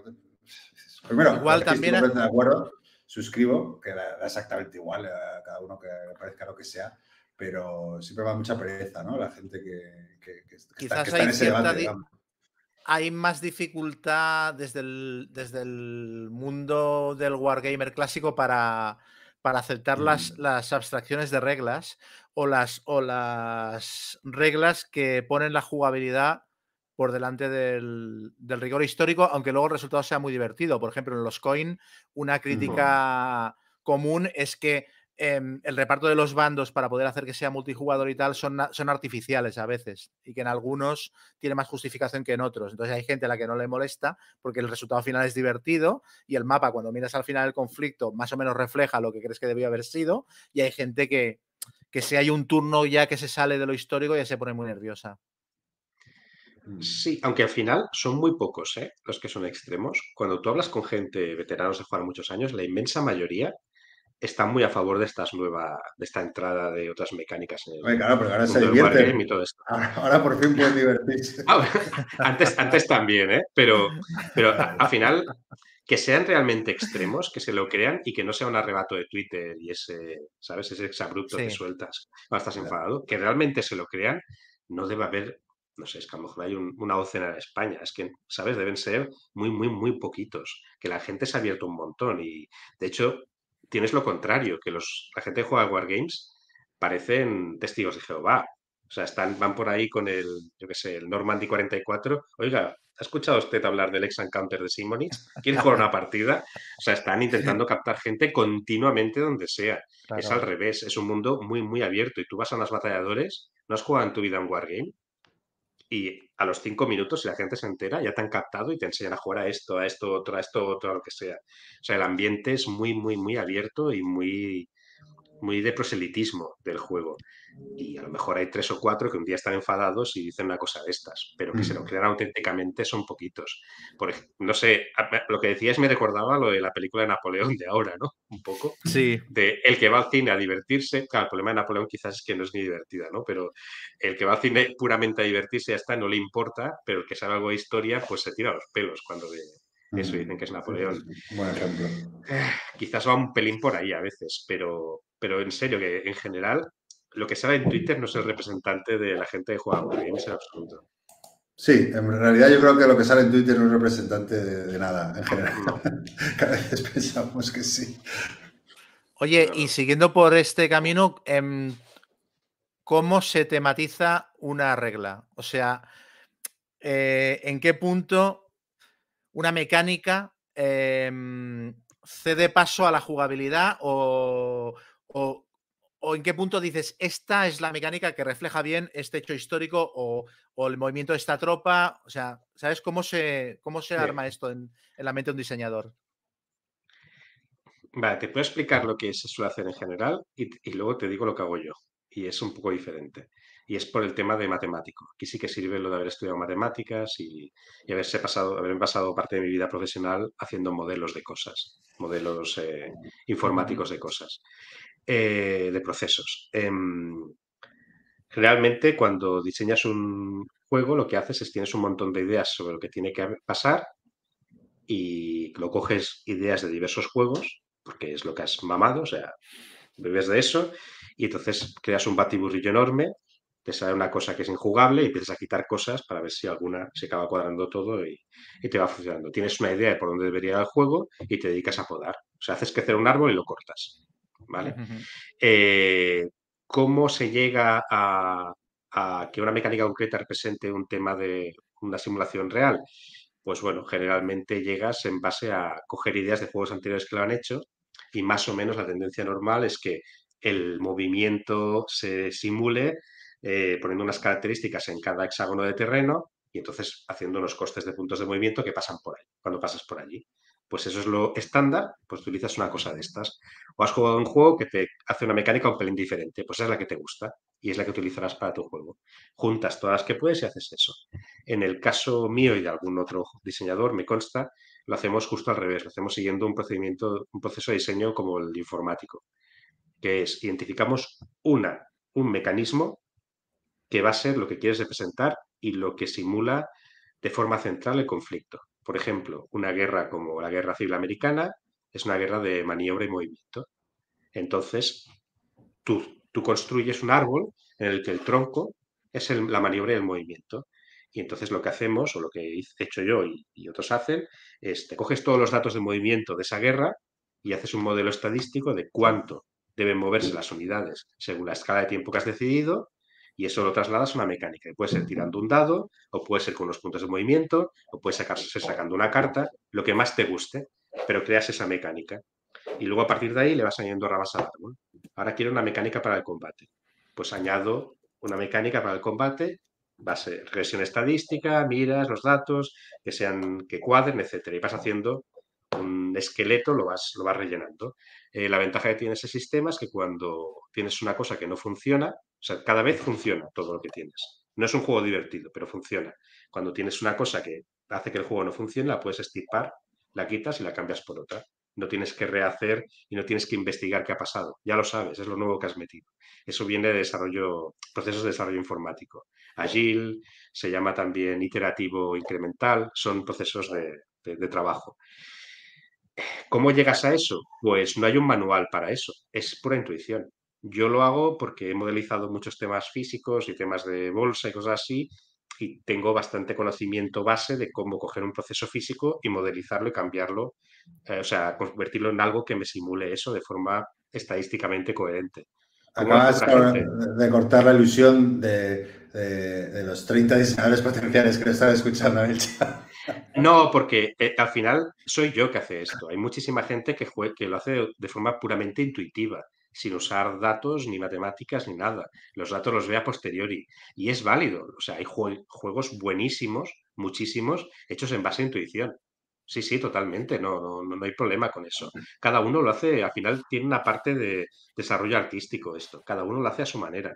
Yo hago eso y también hago, por ejemplo, simuladores. Cuando hay partes del proceso que se pueden simular con un programita informático, pues me programo el programa y así, si necesito, yo qué sé, la submecánica de las batallas, ver cuáles son los resultados, pues le enchufo y le pongo a hacer 150.000 batallas y ya sé si está equilibrado o no. Y ya está, me hago un programita en vez de hacer tres tardes de pruebas con los amigos. Que a lo mejor el resultado sería el mismo, pero me ahorro mucho tiempo de desarrollo con, con esas cosas.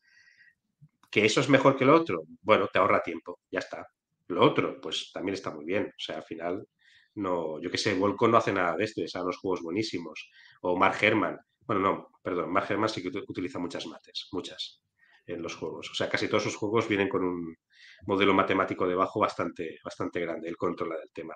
Pero bueno, hay otros eh, eh, eh, diseñadores de juegos que no utilizan esto y les salen juegos perfectos y estupendos. No, no, no- ese no es el punto clave. Pero bueno, es, es eso, es modelizar. O sea, al final cuando tú haces una simulación, un juego de simulación, estás modelizando algo, haciendo una simulación de algo. Algo de conocimiento estaría bien que tuvieras, no sé, pero, pero ya te digo, ¿eh? por intuición se hacen muchas cosas. Interesante. ¿Tienes A mí lo que me flipa, no, lo- a mí lo que me, lo que me flipa especialmente es cuando, cuando veo en un, en un- o sea, cuando veo cierto, no sé, eh, pragmatismo de diseño, o sea, es que el ejemplo que me viene a la cabeza, porque lo he estado jugando mucho últimamente, es el, el, el Undaunted. Estoy jugando el Ujú. Undaunted de Stalingrado y el rollo del Undaunted de que en realidad em, no hay línea de visión, hay dis- distancia y disparas siempre, ¿sabes? Y entonces hay una serie de mecánicas ocultas de, de cobertura y tal que ya te indican si es imposible disparar a esa, a esa casilla o no, pero en algún momento del proceso de diseño eh, decidieron que eh, la línea de visión no era importante en un wargame urbano ambientado en. Stalingrado. Entonces a mí estas cosas me flipan, ¿no? Porque es, es ir en contra de lo que te dice la lógica para acabar teniendo un resultado que lo que te transmite a nivel de sensaciones es algo mucho más intenso que si hubieran hecho una regla muy compleja y muy realista, que a lo mejor eh, estadísticamente sería muy correcta, pero luego aplicada en el juego no funcionaría, ¿no? Porque muchas veces debe pasar que tú te miras lo que has dicho antes, el movimiento de las tropas en la guerra civil americana y dices, bueno, pues los, los factores de movimiento tienen que ser esto, esto, esto, porque es la media o lo más, pero luego lo pruebas en tablero y dices, pues esto no funciona, pues me- lo voy a cambiar y voy a hacer algo que sea menos realista desde un punto de vista purista, pero que el juego tiene que funcionar. Sí, la gracia es que para que sea un juego histórico estaría bien que fuera coherente con lo posible históricamente. O sea, que no se movieran de punta a punta a Estados Unidos en dos horas porque no se podía hacer. Eh, Si está dentro de los parámetros, casi cualquier cosa vale. El tema es que, ahora le robo una frase al desarrollador del Plantagenet, Christophe, que él dice que a cada mecánica que, hay que, met- que se mete en un juego tienes que evaluar el ratio de complejidad, de complejidad versus diversión. Entonces, cada punto de complejidad que añades ha de dar un equivalente en diversión a lo que ya tienes en el juego. No puede ser que tú tengas un juego divertido, le añadas un punto de complejidad y reduzcas la diversión con eso. ¿Y ¿Cómo, cómo- cómo mides la diversión? sea, como Eh, Hay unos parámetros que puedes Si calcular. Volko se ríe, es que. No, claro. Puedes, puedes calcularlos. Puedes calcular algunas cosas, como por ejemplo tiempo. Puedes calcular cuánto tiempo está haciendo, está el jugador haciendo cosas que no son tomar decisiones. Porque lo divertido en cualquier juego es tomar decisiones y ver inmediatamente el resultado de tus decisiones. O sea, tener un feedback de esa decisión. Quiere decir, es muy divertido decidir tirar un dado y también es divertido ver qué sale en el dado cuando lo tiras. ¿Vale? Esas dos partes son interesantes. Lo que no es divertido es colocar 47 marcadores en sitios específicos que, que además tienen números diferentes y tienes que vigilar y tal. Y estás un cuarto de hora colocando esos marcadores. Esa parte mm, a la mayoría de la gente no le gusta. A otros sí, pero a la mayoría de gente no. Vale, entonces tú haces, calculas este ratio de cuánto tiempo estás haciendo cosas que no te aportan diversión, que no te aportan decisión, y eso normalmente es tiempo que estás restando a diversión. Eso es una, una de las múltiples variables objetivas que puedes mirar. Pero al final, lo único que vale es coger el juego, te lo llevas, lo pruebas con gente que no lo ha jugado nunca y ves si se lo pasan bien o no. Y ya está. Es la única manera de probarlo. Con, la- o sea, con reacción de personas reales y además lo más alejadas al desarrollo del juego posible. Por eso yo decía lo de los testeos estos con simulaciones y, y programación de unas partes y tal, eso está muy bien, te ahorra tiempo, pero luego el testeo lo tienes que hacer igual.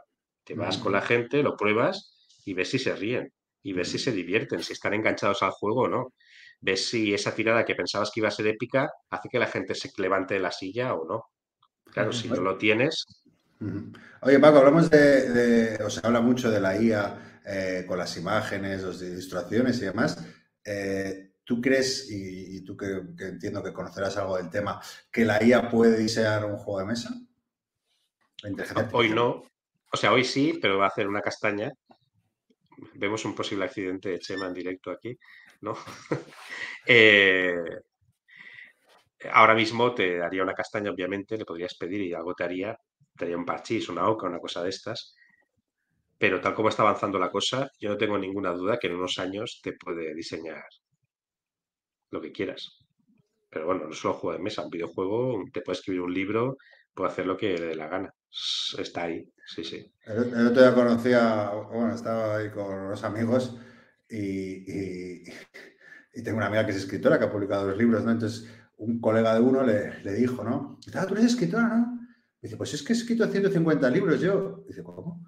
Y dice, con, con ChatGPT, y los he publicado en Amazon. 150, 150 cuentos, tío, y, y, y los había publicado. Y, ay, ¿qué tal? tal? Y dice, pues he, he ganado 100 pavos, 100 euros personaje, tío. Y, y, claro, y- y- y mi colega dice, pero ¿por qué me lo dice a mí? ¿Sabes? O sea, como Ya. si- Era brutal.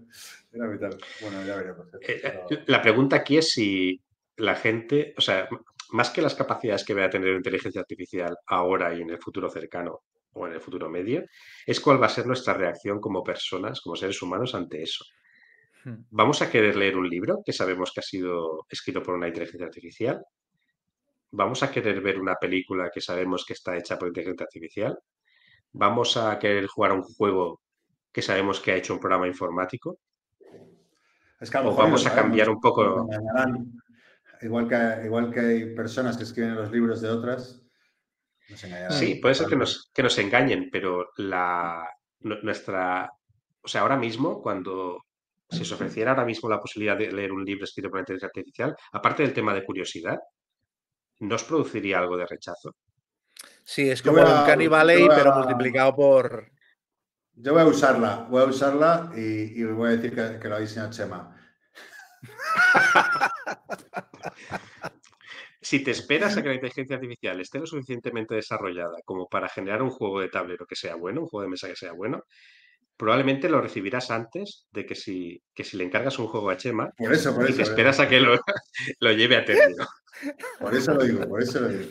Es más fiable la máquina siempre. Es más fiable que yo. Eso seguro. Muy bien.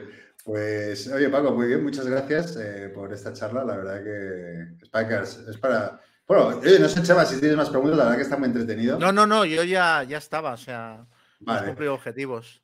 Sí, sí. muy- No, no hemos hablado mucho de uh, Wargames modernos, o bueno, sí, sí, sí, al final sí, al final lo hemos, lo hemos salvado. Da igual, pero está muy entretenido. Muchas gracias, Paco. Si quieres, ¿quieres que, seguirte quedándote con nosotros o el Sí, programa? Ah, estupendo. Sí, pues sí. nada, pasamos a la reseña.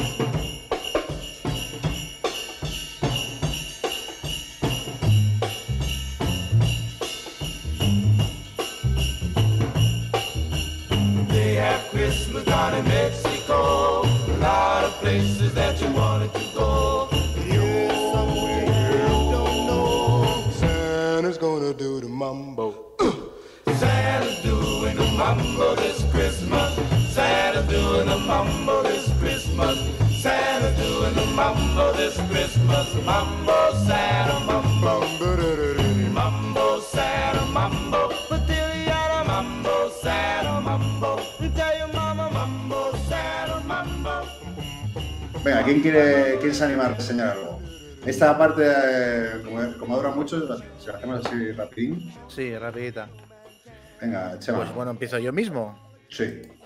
Llega, llega uno que dice, ¿de qué va esto hoy? o sea, es que acaba de llegar, no ha entendido nada de la última hora y veinte. Y otro dice que le preguntes a ChatGPT que haga tu, un video tocho. Pues a ver, yo voy a hablar del, del Votes, Votes for Women, eh, el, votos, el voto para las mujeres, que es un juego que he oído rumores de que, de que lo va a publicar de en español. No sé si... si Sí, yo te lo confirmo. de esto. Sí, Pues bueno, me alegro mucho porque es un juegazo y, aparte es un tema, es un tema original, ¿no? A pesar de que hay otro juego, no recuerdo el, el título de hace cuatro o cinco años que era bastante diferente, que tocaba el mismo, el mismo asunto, pero bueno, que es, es un tema mm, poco común, que es eh, toda la lucha de las sufragistas desde mediados del siglo XIX hasta los años 20 del siglo XX, o sea, cubre unos 60, 70 años de, tiempo, toda la lucha de las sufragistas hasta que consiguieron que se aprobara eh, el, voto, el voto femenino. Entonces es un juego de mayorías, de 1 a 4 jugadores. La partida estándar es entre dos jugadores, uno lleva a las sufragistas y el otro lleva a los opositores, que son bueno, todos los lobbies de poder y los congresistas, etcétera, que estaban en contra de este asunto. Pero a pesar de que es un juego principalmente para dos, se puede jugar en solitario y se puede jugar eh, a cuatro por parejas y se puede jugar también en cooperativo. O sea, eh, hay un bot contra el que puedes jugar en solitario o si quieres que dos jugadores lleven a, a las sufragistas, pues usas el bot para llevar a los, a los opositores, que es quizás es la es la el modo de juego no lo he probado, este es el que me genera más dudas, porque no sé si el juego da para que dos jugadores eh, se sientan lo suficientemente implicados en él. Pero bueno, va, básicamente es un juego para dos. Entonces, es un juego que se basa, yo pensaba que, que simplemente habían pillado ideas, pero no, no, en las notas del diseñador, que el juego, la presentación es, es cojonuda, aparte de que todos los componentes están, están muy bien a nivel de calidad y tal, lleva, lleva unos, unos facsímiles, unas reproducciones de, de folletos y documentos de la época, eh, em, em, ¿cómo se dice eso? Telegramas y también documentos del Congreso y tal, reproducciones muy chulas y lleva un libreto de notas del diseñador muy interesantes en las que el tío dice que no es que sacaran ideas del 1960 Carrera a la Casa Blanca, es que hablaron directamente con los diseñadores del juego y lo usaron como base para diseñar el Votes for Women, a pesar de que luego el juego se aleja de eso. Ese, el, el juego es de la editorial Four Circle Games, que es una editorial americana, y ahí eh, colabora mucho Jason Matthews, que es el diseñador de, de Casa de la Casa Blanca. Eh, Sí, y de ahí viene el, eh, el vínculo también con DeVir y por qué ha conseguido la, la licencia. Hay agradecimientos y tal en las notas del diseñador, así que Sí. sí. Y la, eh, eh, y la- la producción, eh, pienso igual que tú, es, es, impresionante. Es, un Es perfecta. para- Sí, perfecta. Para el tema es perfecto. a mí me recuerda al Freedom en, en cuanto a saber cómo utilizar los componentes de un juego para que sea atractivo, para que te cuente una historia, para que sea didáctico. Súper Mm.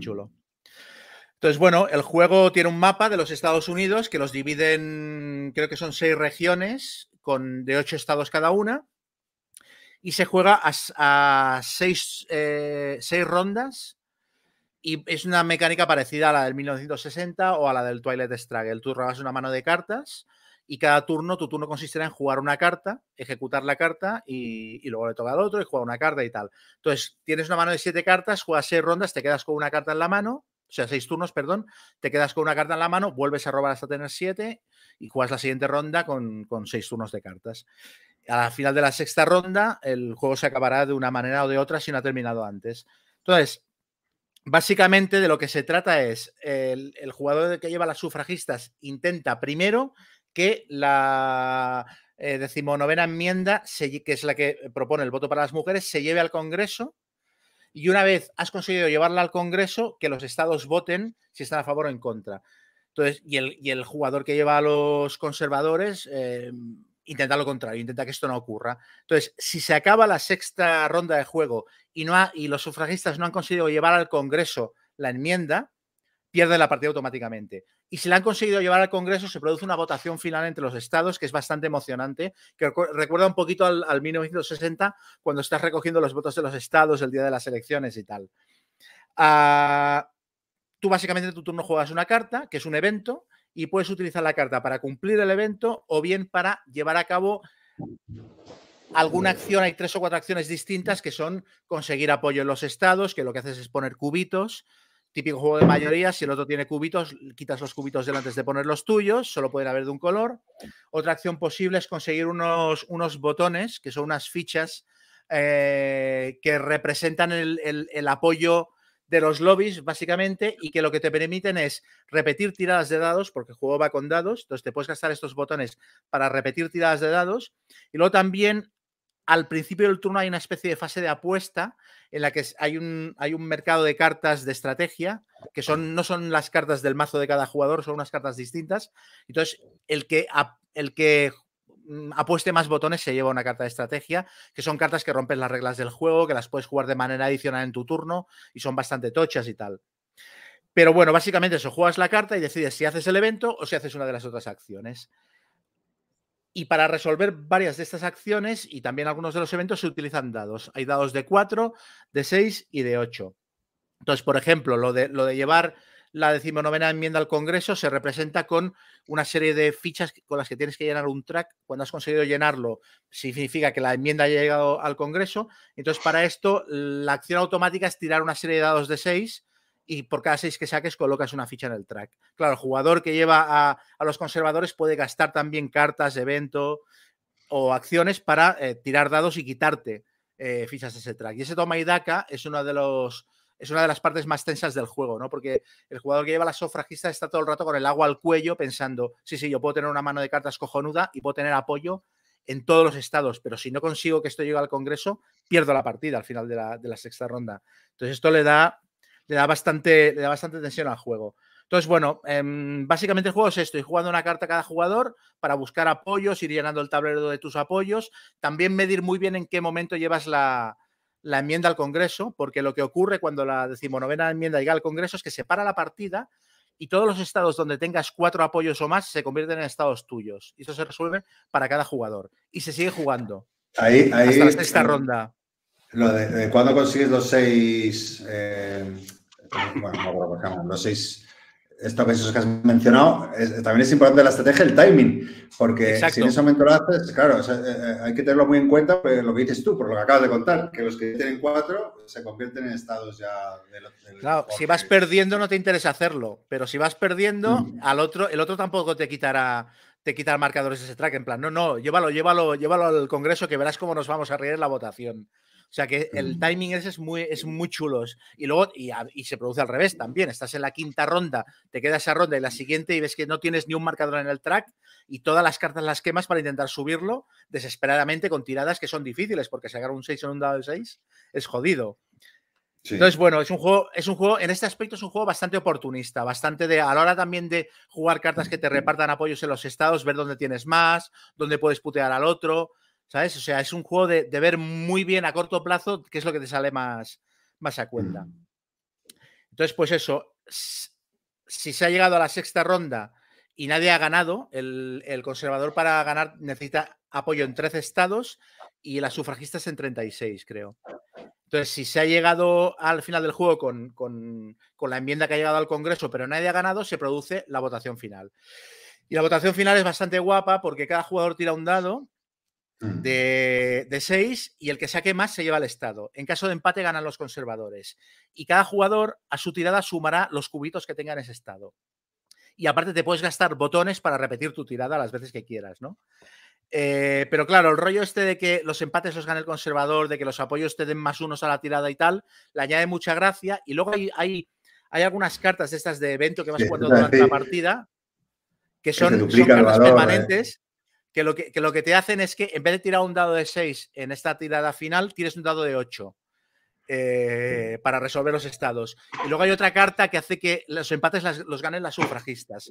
Entonces también el guardarte estas cartas para jugarlas al final y, y cuando el otro se cree que lo tiene muy bien para ganar la tirada y de repente, pues mira, yo ahora voy a tirar dados de 8 y tal, también le da muchísima gracia porque, porque es que la votación final es muy tensa y si no has jugado como mínimo una carga a tu favor, es muy posible que la pierdas.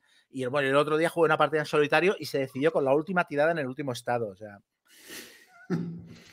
Entonces, bueno, pues. también, jugando, jugando que, que eso te quería preguntar, eh, si de las partidas que has jugado, si, si se, ha dado, se ha dado esto, o sea, se, se ha llegado un poco hasta el final, o por lo menos a la votación, o, o- yo jugué dos y, y las dos fue por votación, una hasta última tirada y otra ya un poco más clara, pero bueno, igualmente es emocionante hasta que se resuelve. Yo he jugado cuatro partidas y ninguna se ha resuelto antes de la votación final. Es muy difícil, es muy difícil ganar eh, a media partida, así- por así decirlo. En el momento en que se resuelve la, la enmienda, lo que ocurre es que todos los estados Mm. donde tú tengas cuatro apoyos te los quedas y a partir de ese momento, cuando un estado llega a cuatro apoyos tuyos, automáticamente ese estado se cierra y ya te lo quedas para el resto de la partida. Mientras que si la enmienda no ha llegado al Congreso, tú en un estado puedes tener ocho apoyos si quieres. O sea, porque eso va sumando, pero no se queda el estado cerrado. Yo nunca he visto ninguna partida en la que los, los- todos los estados para ganar se cierren antes de llegar a la votación final. Siempre Mm. que creo que el juego va encaminado al momento ese tenso de Es muy- de es estrés, de. Claro, de hostia, he perdido aquí y tal, me gasto un botón para repetir o me lo guardo. ¿sabes? Vas contando los tú- estados que tiene el otro. esa sensación de crecimiento del juego, porque a mí, por ponerle un pero, eh, que a mí, a mí me, me, me- me encanta el juego, pero el único pero que le pongo es, es a lo mejor la variedad de cartas, que, que por algún momento, por momentos es pon seis cubos aquí, o pon cinco cubos ahí, Sí. es muy, mueve cubo, cambia cubo, mueve cubo. Y joder, me hubiera gustado algún tipo de acción diferente para que no sea tan, tan siempre el mismo tipo de acción, ¿no? Pero bueno, sí, Sí, sí, sí. Yo la marca única pega que le encuentro al juego, y creo que es una pega que la he visto más en las partidas en solitario que, que uno contra uno, es que en la parte central de la partida es una sucesión de jugar cartas de evento maximizadas, porque Mm. es un juego en el, que, en el que tienes que intentar maximizar cada acción. Entonces, jugar cartas de evento para colocar cubos. Y colocas, coloca, em, tira dos dados de 8 y coloca el resultado que te salga en cubos. Entonces siempre Sí, los vas a poner donde más ventaja te dé. Entonces el otro juega una carta que hace lo contrario y, y quita cubos y pone cubos. Entonces la parte central de la partida es quitar y poner cubos, mover cubos de un lado a otro todo el rato. eh, y, y sí que igual hu- hubiera estado bien que hubiera sido un poquito más corta esa fase de la partida. Pero es la única pega Sí, que le pongo, o ¿eh? porque O más variedad eh, en las cartas. Yo eché menos más variedad en el tipo de cartas. Dicho esto, también es verdad que es un juego, a diferencia de- del Asalto a la Casa Blanca, que si ya sabes jugar, te lo ventilas en 70 Sí, sí, minutos. súper rápido. Partida en solitario el otro día, 40 minutos. Claro, y yo creo que y en- yo a dos, esos 70 minutos, eh, poco más de una hora, ¿sabes? Y, y- y Mm. en ese sentido yo creo que, que le- que- bueno, yo lo comparo un poco con, bueno, evidentemente con Asalto a Casa Blanca, que me flipa, pero ahora prefiero el Bots of War precisamente por eso, porque es el mismo estilo de juego, con una vuelta, o bueno, con sus particularidades, Mm. pero más corto. Entonces es más Sí. fácil de sacar a la mesa. No, no, no, no, no mejor, sino más fácil de sacar. A ver. Tiene cosas que me, tiene cosas que me gustan más que en el eh, Carrera de la Casa Blanca, tiene cosas que me gustan menos. Creo que Sí, el, el. Carrera de la Casa Blanca tiene el nivel de detalle de los, de los debates, que es muy guapo, por Mm. ejemplo. Pero creo que mientras que el Carrera de la Casa Blanca es un juego como más neutro a la hora de tratar la temática, creo que el Bots for Women se, se moja más a, a la hora de, de tomar partido o de reflejar cosas que ocurrieron. Por ejemplo, la, eh, la carta de Magolman, que Magolman era una anarquista muy famosa y tal, A mí me sorprendió mucho que estaba en el mazo de los malos, los malos de los conservadores, pero sí, son los, en este juego claramente son los malos. Está en el mazo de los malos, no está en el mazo de las sufragistas. Y dije, hostia, pero si Emma Goldman es una figura que se ha reivindicado desde el feminismo y tal. Pero claro, luego estuve leyendo sobre ella y dije, claro, es que esta tía era principalmente anarquista. Y era anarquista y decía que el patriarcado no era lo malo, lo malo eran los sistemas de producción de los estados y el gobierno y tal. Y en realidad lo que estaba haciendo era em, atomizar el movimiento, el movimiento de las sufragistas. El feminismo lo estaba dividiendo en, en bandos. Entonces, claro, se puede llegar a la conclusión de que, de que remó en contra del movimiento sufragista por las ideas que tenía, porque la anarquía, el anarquismo era para ella lo fundamental, ¿no? Quiero decir que las cartas a nivel temático están muy bien pensadas y en ese sentido también me recordó al Freedom. Aparte de que cada carta tiene la descripción histórica de, de lo que significa esa carta, qué influencia tuvo, etcétera. Eso me pareció muy chulo. Y luego que tiene, eh, comparándolo con el Freedom, tiene más levedad que el Freedom. O sea, el Freedom mm, e- es muy difícil jugarlo haciendo chistes. O sea, el Freedom, porque es, es una situación tan horrorosa, lo de estar salvando esclavos y ver que se te mueren, que, eh, o sea, lo juegas ah, con un silencio, ¿sabes? De ominoso. Y en cambio en este, yo eh, he jugado partidas con Keka, que ella, yo la llamo ella Charo, ella me llama mi señoro, y mientras nos vamos jugando las cartas, y tiene un, tiene un punto de coña que, que creo que le, que creo que le hace mucho bien. Y luego que a- tiene un punto didáctico muy guapo de, de- de- O sea, el juego te explica muy bien lo volátiles que son lo- las cosas que hoy en día damos por sentadas, ¿sabes? Y, y lo chungo que tuvo que ser vivir aquello en aquella época, algo que nos parece ahora tan básico que es que todo el mundo pueda votar con independencia de eh, sexo, religión, etcétera. Porque luego, claro, todo aquello, los movimientos sociales en los que se dejó votar a los negros en Estados Unidos son muy posteriores a todo eso. O sea, ahí no se acabó el marrón. Pero sí que te hace reflexionar en plan, lo que ahora nos parece que son cosas que nos han caído del cielo, joder, allí palmó gente, fue gente a la cárcel y la sociedad de la época lo veía como una cosa muy marciana, algo que, que es muy básico. Y el juego esto te lo hace, te lo hace plantear durante, durante todo el transcurso de la partida.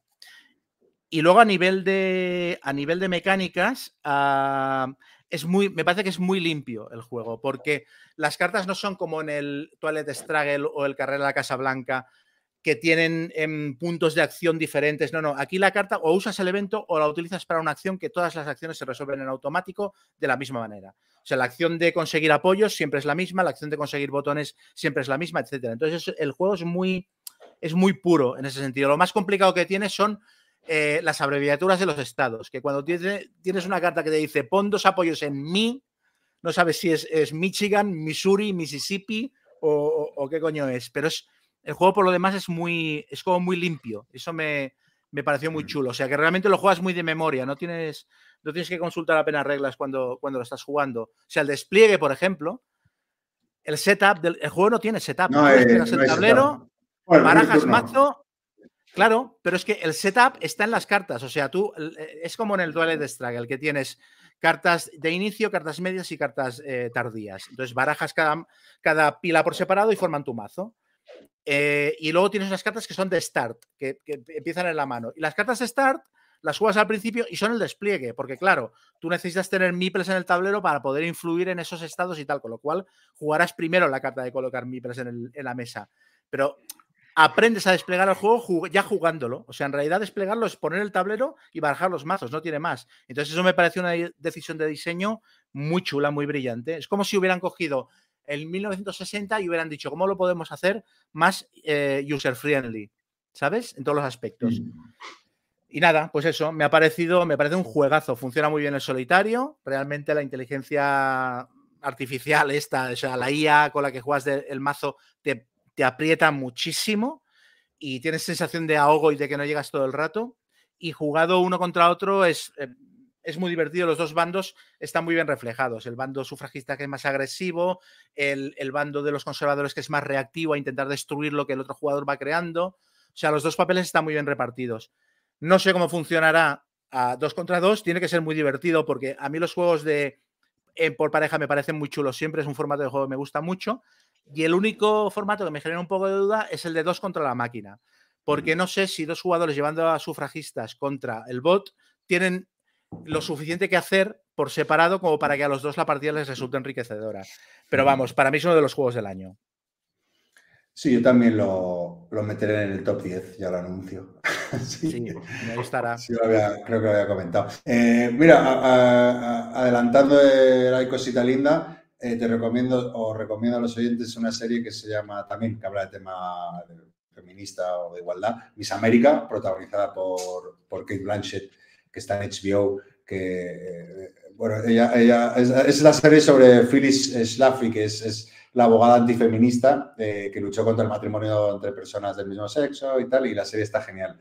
Y, y sería post a esta época, ¿no? Sería en el siglo XX todo el movimiento feminista ah, norteamericano eh, en esta porque es, es muy chula. No sé, que viene a, a colación.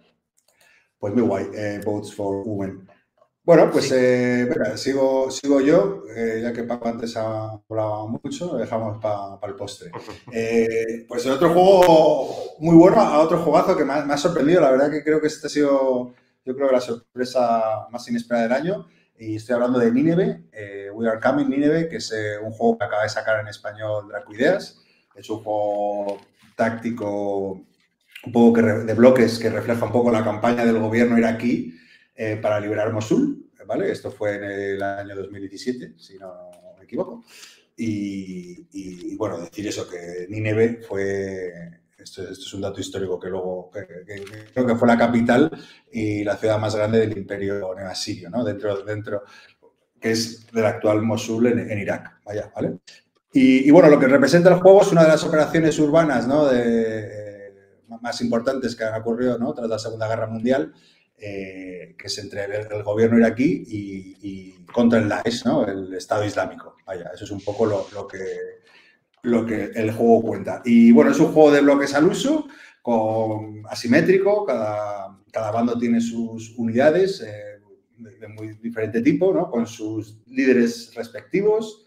Eh, por ejemplo, eh, y bueno, la gracia está un poco en el tipo de unidades que puedes que desplegar en el juego, ¿no? Hay, hay una parte del juego que, me recuerda mucho al Warfighter, es que tú antes de empezar la partida, ¿no? Bueno, tú haces un, setup donde tú vas a poder desplegar eh, tus tropas en el mapa, normalmente es muy cerca de tu, si eres el jugador iraquí, eh, cerca de tu base, y si eres el jugador del Daesh, eh, las vas a poner donde quieras, pero fundamentalmente lo vas a poner el casco viejo de la ciudad, que es el objetivo del juego. El objetivo es liberar el casco viejo de, las unidades del Daesh, ¿vaya? ¿Vale? Y, pero una parte muy interesante del juego, que es a mí lo que, que, ya me gustó mucho el Warfighter, es que tú tienes 30 puntos, eh, sea, tú tienes tus unidades asignadas, el otro jugador tiene sus unidades asignadas, y aparte hay un mazo de cartas que cada jugador tiene completamente diferente, y cada carta tiene un valor de diferentes puntos, y tú tienes 30 puntos para elegir cartas, ¿no? Pues eh, un dron o una nueva unidad eh, de tanques que además puede entrar en el casco viejo, o bueno, es súper variado y, y, bueno, los primeros 10-15 minutos es leerte las, las, cartas para elegir con qué pack de extra de cartas vas a poder jugar. Esas cartas, por cierto, las puedes jugar además de tu turno normal, ¿vale? Y, bueno, el, resto es muy sencillo, o sea, el turno se, resume en primero juega un jugador, ¿vale? Eh, que lo primero que va a hacer es, es mover todas sus tropas y si entras en la casilla donde se encuentre otro, eh, el rival, pues se produce el combate, ¿vale? Bueno, decir que, que es un juego, un juego, de bloques, entonces cada, cada, unidad pues tiene diferentes pasos, ¿no? Con, y, y, el combate también es muy sencillo. Si empiezas, eh, por ejemplo, una unidad que tenga, empieza con fuerza 4, pues si le haces un daño, pues será luego fuerza 5. Fuerza 5 quiere decir que, que primero necesitas un 4 para, o más para hacerle daño, luego necesitarás un 5 y luego un 6. Bueno, al revés, empiezas con un 6, luego un 5 y un 4, ¿no? Eh, eh, y así sucesivamente. Vamos, el juego de reglas es, no es nada complejo, ¿no? Y, luego, ¿cómo, cómo funciona? También otra cosa muy original del juego es el, el, cómo, cómo, cómo, acaba, ¿no? Además de todo lo que os he contado, tiene como tres tracks el juego, que es uno, uno los daños que haces al otro equipo, y esto afecta mucho al iraquí, ¿sabes? Hay un track de, de 12 casillas, en el cual si el iraquí pierde 12 unidades, bueno, pierde automáticamente, ¿no? Pero entonces tiene, tiene, que equilibrar eso. Aparte también otro track que se llama control de daños, porque una cosa que no se controla es que cuando se produce un combate, también hay un mazo de eventos que están numerados con un 1 o un 6. Entonces, si tú al tirar el dado lanzas un 1 automáticamente y el mazo marca, marca un 1, pues esa carta se va a revelar y se produce un evento. Un evento que puede afectar a un jugador o a otro. Y, y bueno, a mí este rollo eh, le añade bastante caos, pero le añade muchísima narratividad a, a, la partida, ¿no? Porque tú estás al final, mueves un bloque, mueves una, mueves otro, llegas a un combate, lanzas un 6 y dices, anda, pues sí, se activa el evento y sacas un, evento y te cuenta, yo qué sé, pues había un niño cruzando eh, la calle donde estás produciendo el asalto. Eh, pierdes eh, control de daños, pues pierdes, súmate una casilla de control de daños, ¿no? que es uno de los tras que, que, te he contado. Entonces, la añade mucho caos porque nunca sabes lo que te puede, te puede, afectar o no. Tú vas a hacer un ataque y dices, hostia, a ver qué pasa con el evento. Pero bueno, pues también es un poco parte de, la gracia del juego, ¿no? Y, bueno, más o menos eso es, el juego. No tiene mucha complejidad, partidas de 90 minutos. Eh, ¿Qué me ha gustado? Bueno, me ha flipado el juego, me ha, encantado. Llevo dos partidas y, ya te digo que otro que estará en el top 10 de juegos del año. Pero primero me ha gustado por, bueno, igual que el Bots for Woman, que tiene una complejidad moderada, ¿no? Es un juego bastante accesible, entraría en esta categoría de juegos de mesa modernos que hemos dicho antes, ¿no? Que son, sí. creo que son 12 páginas de, de reglas. Eh, densas, pero, pero bueno, bastante accesible. Luego que habla de un tema moderno que, que, que yo creo que es un, su mayor atractivo, ¿no? Porque al final la mayoría de los juegos de mesa pues hablan o, o, de, o de, bueno, de, eventos o de hechos históricos antiguos o de la Segunda Guerra Mundial o de la Primera Guerra Mundial y aquí te está hablando de un hecho que ocurrió hace cinco años y que, bueno, pues oye, a la gente que le pueda, pero al final es Irak, es un tema que nos ¿no? queda muy lejano. ¿Sí, Chema? Y de, de, hecho es un, es un wargame moderno en el que no salen eh, americanos. Esto, ¿Sí? O sea, sí, sí, a mí me llamó, la, me llamó la atención, digo, hostia. ¿sabes?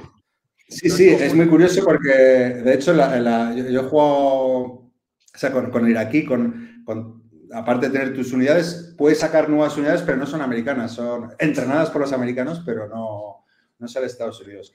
Luego tiene también el, rollo este de la configuración inicial, que no es tan complejo como el Warfighter, que, que, mucha gente le aburría a lo mejor el tener que configurar todo tu equipamiento. Aquí, bueno, pues tienes un mazo de cartas, tienes 30 puntos, las primeras partidas, pues pruebas. Y, y la gracia es eso, un poco, eh, que este mazo yo creo que lo que añade es la rejugabilidad, que este tipo de juego de bloques, mira, me, jugó, eh, me pasó ayer que jugué el, el Rommel in the Desert, que, me gustó bastante, eh, pero, uy, al final es, claro, bueno, Robert in the Desert, de toda la, toda la campaña de África, las montañas, o sea, estás un poco limitado de movimientos, de tal, es un poco estreñido el juego, me pareció.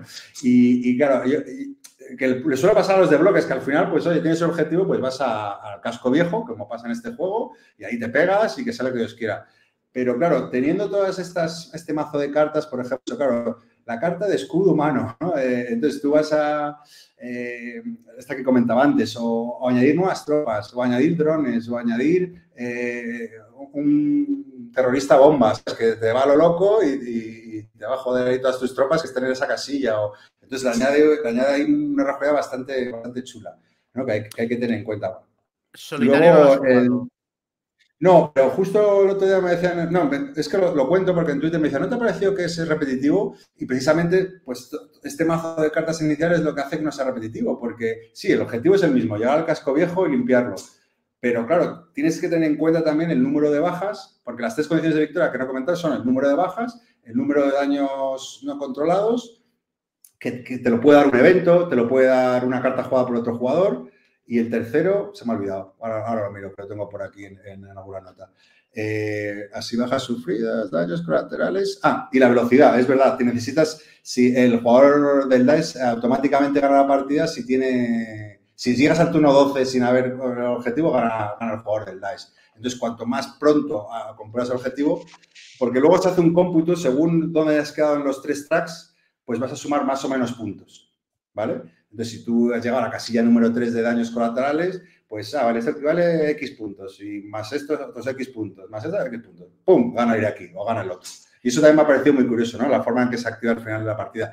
Además, al principio de la partida, tú apuestas qué, número, qué track vas a doblar.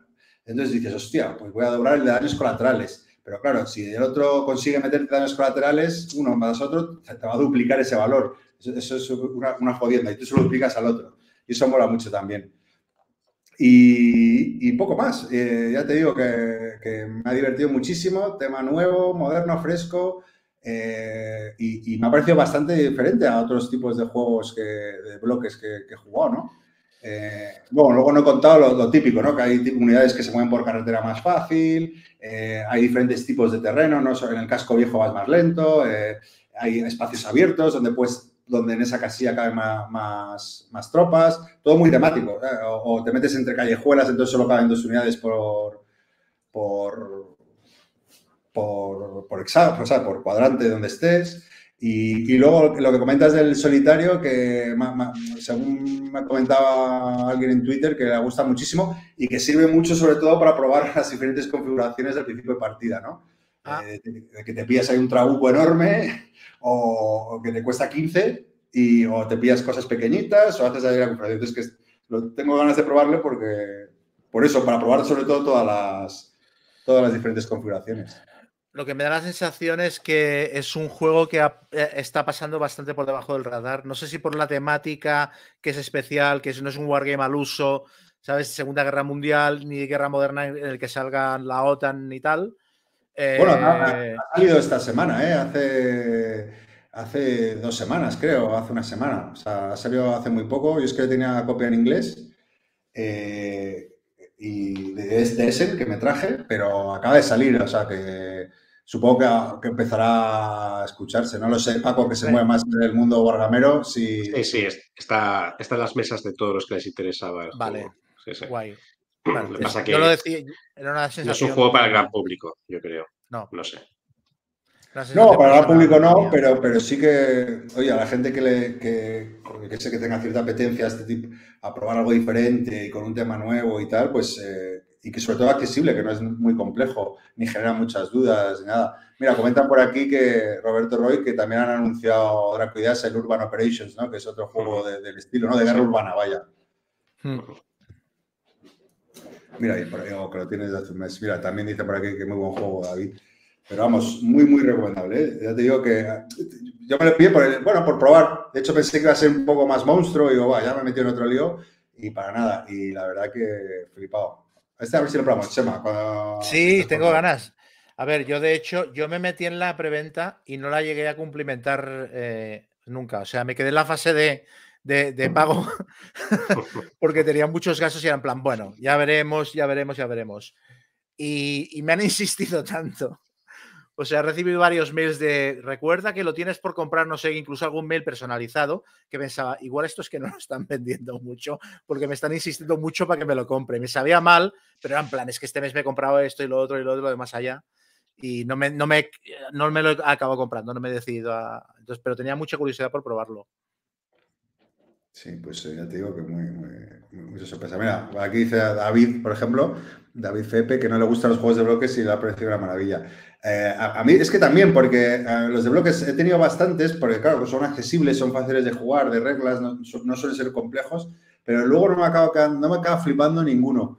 Y jugué eso, el, el Robert in the Desert, fue un escenario corto, me gustó porque tiene cosas también originales, pero no, no salí enamorado. Y con este me, me ha enamorado completamente. O sea, lo veo mucho más, muy dinámico. sí. Pues mira, Pues nada, Paco,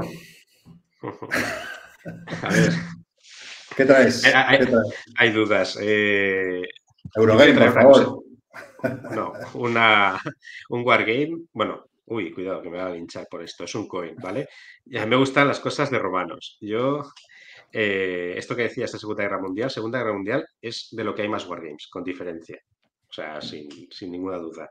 Yo no juego a nada, ni diseño nada más allá de Guerra Civil Americana. No me interesan los juegos de moderno. Bueno, corrijo. Estoy trabajando ahora en una cosa que es más moderna que, que Guerra Civil Americana, bastante más, pero, pero ya está, es una excepción, porque es narrativo y tal. Pero el, yo solo hago antigüedad y tal, y a mí las cosas de romanos me chiflan, o sea, me encantan. Julio César me un montón y me he leído varias veces de Bello Gal- Gallicum, etcétera. Y el La juego que está escuchando, ¿eh? Dice por aquí en el chat. Sí, sí. la ojo. Eh, yo creo que el juego que mejor simula la invasión de César de las Galias a varios niveles, sin que ninguno lo simule de forma perfecta, es un coin que se llama Falling Sky. Ah, Falling Sky, Es el que tengo más ganas de jugar. Bueno, pues cuando quieras montamos partida porque lo tengo y he jugado varias. De hecho, en Batalladores jugamos una partida 4 con el desarrollador de Plantagenet, Marc Aliaga, que ayudó también, y un amigo del desarrollador, los franceses. Acabó la partida, eh, no me voy a echar flores, pero con victoria mía, obviamente, y el desarrollador se enfadó tanto que nos obligó a jugar otra seguida. Jugamos dos partidas seguidas de Falling Sky. Estuvimos desde las 9 de la mañana hasta las 5 de la tarde jugando a Falling Sky. Que también la gané yo y ya no quiso repetir porque ya estaba claro que tal. Bueno, la gracia del Falling Sky, no voy a, hacer- no voy a explicar demasiado las dinámicas de un coin. Es un juego que es de nivel medio alto, o sea, es potente, es un juego que, que tiene una complejidad de reglas. Bueno, no, no es un juego de Segunda Guerra Mundial, pero tiene su, su nivel. Sería como un euro duro, probablemente, de, de nivel. Eh, tienes las cuatro facciones, tienes a los romanos, tienes los Averni, los Aedui y los Belgae. Cada una de estas facciones es muy diferente de las demás. Los romanos, obviamente, tienen las, regi- las regiones, tienen a César y a Rasan. Los Belgae es una tribu, un conjunto de tribus muy belicosos y también se dedican al tema de guerrear y esto. Los Aedui son eh, los que eran aliados de los romanos y básicamente se dedican a aliarla y a sobornar a los demás para hacer cosas. Y luego los Averni, que son los de Vercingetorix, hacen tierra quemada y de vez en cuando te hacen emboscadas y cosas así. Dentro de esto, el sistema de coin se basa en eh, un mazo de cartas que es común. Sacas una carta, en esa carta hay un evento, hay dos eventos, perdón, y en lo alto de la carta te pone en qué orden los jugadores pueden hacer uso de esa carta. Si el primero no quiere hacer uso de esa carta, puede ser el segundo el que haga uso de esa carta. Cuando haces uso de una carta, te quedas ineligible para el siguiente turno. O sea que a lo mejor esa carta te puede interesar utilizarla, pero te la juegas a que venga otra mejor en el siguiente turno y te mantienes como elegible y vas a poder hacerlo tú. Eh, si no juegas la carta y tienes la iniciativa del turno, lo que puedes, que te lo ha marcado, esos símbolos que tienes en la, parte alta de, de la carta que ha salido, tú lo que puedes decidir es hacer otro tipo de acciones, que también te pueden colocar como elegible para el siguiente turno o como no. Te pueden desactivar para un turno o no. Esto genera una dinámica muy interesante porque solo dos jugadores juegan cada turno. Entonces, el primero que tiene iniciativa decide si pasa, se hace una acción normal, una acción limitada, varios tipos de acciones, o juega la carta. Y al segundo que le toca iniciativa decide si hace o no hace. Y así van alternándose de tal forma que es eso. Cada turno juegan dos personas. Eh, esto crea muchas decisiones continuas en el juego, porque siempre tienes que estar jugándotele a ver si la siguiente carta va a ser mejor, a ver si esta acción que hago va a permitir al otro hacer una acción completa, entonces mejor hago una que es peor para mí, pero le recorto las opciones al siguiente, etcétera. Y luego que son todos contra todos, aunque hay dos bandos que normalmente se ayudan, los Aedui con los, con los romanos y los Averni con los belga, en realidad eh, juegan todos contra todos y solo gana uno. Y no hay puntuación compartida ni nada, cada uno tiene su puntuación. Y cada jugador gana de una forma diferente. El romano conquistando, el, el Averni manteniendo sus territorios ampliando un poco, el Aedui básicamente comprando a todo el mundo y los belga pegándole al romano. Pues cada uno tiene sus condiciones de victoria y, eso crea una, dinámica muy interesante. Hay gente a la que eh, este tipo de mecánicas le recuerdan mucho a los euros porque se juega con cubitos y tienes que girarlos y puedes hacer las cosas moviéndolos y tal. Eh, esto le recuerda mucho a los euros y no le saca un poco del juego. Yo soy muy. Yo no soy un experto en cosas romanas ni Julio César, solo muy interesado, me interesa mucho, he leído mucho y he escuchado mucho sobre eso. Y a mí me parece que este juego sí que representa bastante bien esas dinámicas que se puso en el momento. Y no es excesivamente largo eh, no es excesivamente largo, estamos hablando de cuatro horas. Para algunos sí que será, será largo, pero bueno, es un wargame. Wargames, eh, menos de cuatro horas es un filler. Entonces, eh, a mí me, me, parece el mejor coin de los que he jugado, el único que me voy a quedar en mi colección. Tengo otros y acabarán saliendo, por curiosidad, y el que más veces he jugado. Y a quien le gustan las cosas romanas, vamos, es, es una muy buena experiencia para probar. Más incluso que los de bloques de Julio César y todas estas cosas, porque aquí sí que tienes una dinámica entre varias personas. O sea, de cuatro personas es interesante. Ah, bueno, los que les guste el tema de, de, negociar, comer oreja y liar a la gente engañando y tal, este juego es perfecto para eso. No hagas esta opción porque yo luego haré no sé qué, y entonces yo te ayudaré en este sitio, no te metas en este territorio porque mira, yo iba a hacer tal cosa, ya verás, y luego cuando hay alguien que se está destacando en puntos, todo el mundo va por él de forma salvaje, salvaje. O sea, es brutal. Es un juego muy, bueno, un tipo de juegos, y en este caso Falling Sky, un juego que, a mí me, me gusta mucho y las próximas jornadas que vaya probablemente lo volveré a jugar. Mira que prometí que no iba a jugar a caer en el coin, pero. Marca mucho. Marca mucho el conocerse el mazo de cara a, a rejugabilidad y tal. El pensar, O sea no, me sí. espero porque me va a venir esta otra carta, ¿qué tal? Hay 80 cartas y se puntúa cada de forma variable, cada entre 10 y 14 cartas. Entonces, es que las cartas que te esperas te pueden venir todas al final. Yo con los Aedu y estos, por ejemplo, bueno, sí, con los Aedu y estos, mis cartas buenas vinieron todas al final de la partida. No, no me salían las mías. Entonces, te esperas más por los cálculos que haces de qué tipo de acción vas a hacer y, y esto es, tiene cálculo, ¿eh? O sea, tiene una parte euro potente, porque a veces no, te interesa jugar la carta en sí, sino hacer acciones de someter una zona, de construir unas Ujú. ciudades, de fabricar ejército, etcétera. No siempre es el evento, hay muchas otras acciones que puedes hacer y tiene su puntito de calcular y optimizar. Pero claro, se combina con el push your luck, de a ver si me va a salir la carta buena, a ver cuándo va, se van a puntuar este turno, y luego el rey de la colina, que a la que alguien se destaca un poquito, el resto le desmontan Zapatería. estrategia. Aparte, siempre con lo que es tan divertido en los juegos, de mucho diálogo entre jugadores. De mira, mira cómo va este de puntos, vamos a por él, tal. Y entonces dicen, sí, pero tú estás a dos también de ganar, o sea que también vamos a por ti. Y se montan estas dinámicas tan divertidas que suelen acabar con las amistades y ese tipo de cosas. Muy bien. Pues sí, sí, yo tengo interés por, tengo curiosidad por probarlo. Mira, la portada que está aquí, justo hablando de españoles en GMT, es Chechu Nieto, que yo creo que es el más longevo en co- colaborando como ilustrador con, con la editorial. Pues oye, llevamos dos horas y cinco, así que yo creo que lo vamos Sí, a sí. dejar las reseñas por aquí hoy y, y pasamos a Cosita Linda.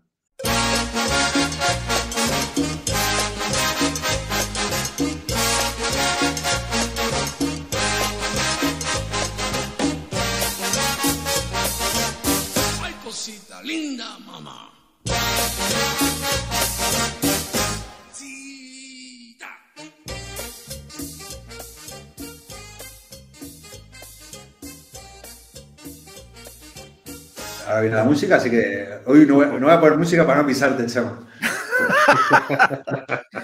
Eh, Estuvo un rato el último episodio, ¿eh? Yo pensaba, ¿cuándo, ¿cuándo cortan esto ya?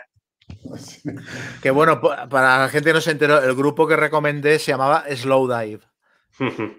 Pues me han preguntado. Nada, pues yo voy a recomendar una serie que estoy viendo desde hace poco que la vi un poco como, no, no relleno, tenía curiosidad porque decían, oh, esta serie, lo mejor que se ha producido en América desde no sé cuánto. Y yo no había oído hablar de ella. Al principio pensaba que era un documental, quizás, y para mí la mejor serie de los últimos años es Succession. Y era imposible que hubiera otra serie que fuera la mejor. ta, ta, ta. Se llama Yellowstone. Es un Ujú. culebrón heredero de Dallas, Falcon Crest, todos estos culebrones clásicos, pero con un espíritu moderno. Protagonista Kevin Costner, que es el mega jefe de una familia eh, de ganaderos americana que tiene unas tierras y está en permanente conflicto con la, con la comunidad eh, de los indios americanos que mm, tienen la. em, ¿Cómo se llama esto? Las, las reservas con sus propias leyes, su propio cuerpo de policía que tiene unas normas diferentes a la policía estatal y, el típico millonario que viene de- de la costa este de, las, de Boston o de Nueva York y que considera que todos son paletos y quiere montar campos de golf y hoteles y no sé cuánto. Y es el choque entre la forma de vida tradicional que intenta sobrevivir y la modernidad que intenta aplanarla, ¿no? Y bueno, es un eh, típico culebrón familiar con puñaladas traperas por un tubo y puñaladas por la espalda y, y gente metiéndose los dedos en los ojos y un tono aparte muy violento porque, hostia, aquello sigue siendo una gente que van a caballo y que sacan la escopeta a la mínima. Entonces es una serie donde eh, en, lo- en la primera temporada es que muere un tío por episodio casi, es que no se cortan un pelo de, no, no, que te has entrado aquí en, te has llevado las vacas de mi terreno, no, me cojo la escopeta y voy aquí con un helicóptero y unos buggies a perseguirte, ¿no?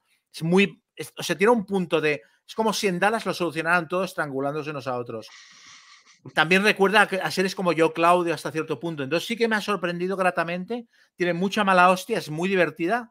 Y para mí no llega al nivel de Succession, ni en la escritura de guion, ni en la definición de personajes. Pero estoy muy enganchado y me lo estoy pasando muy bien. Tiene Sí. cinco temporadas y como mínimo hasta mediados de la segunda es muy buena. Y los spin-offs. Han hecho Se varios spin-offs de la puede, serie. Sí, se puede ver en Sí, Movistar, ¿no? Si no me equivoco.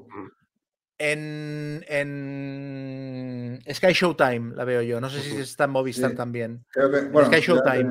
mm, no, que Muy aquí. buena.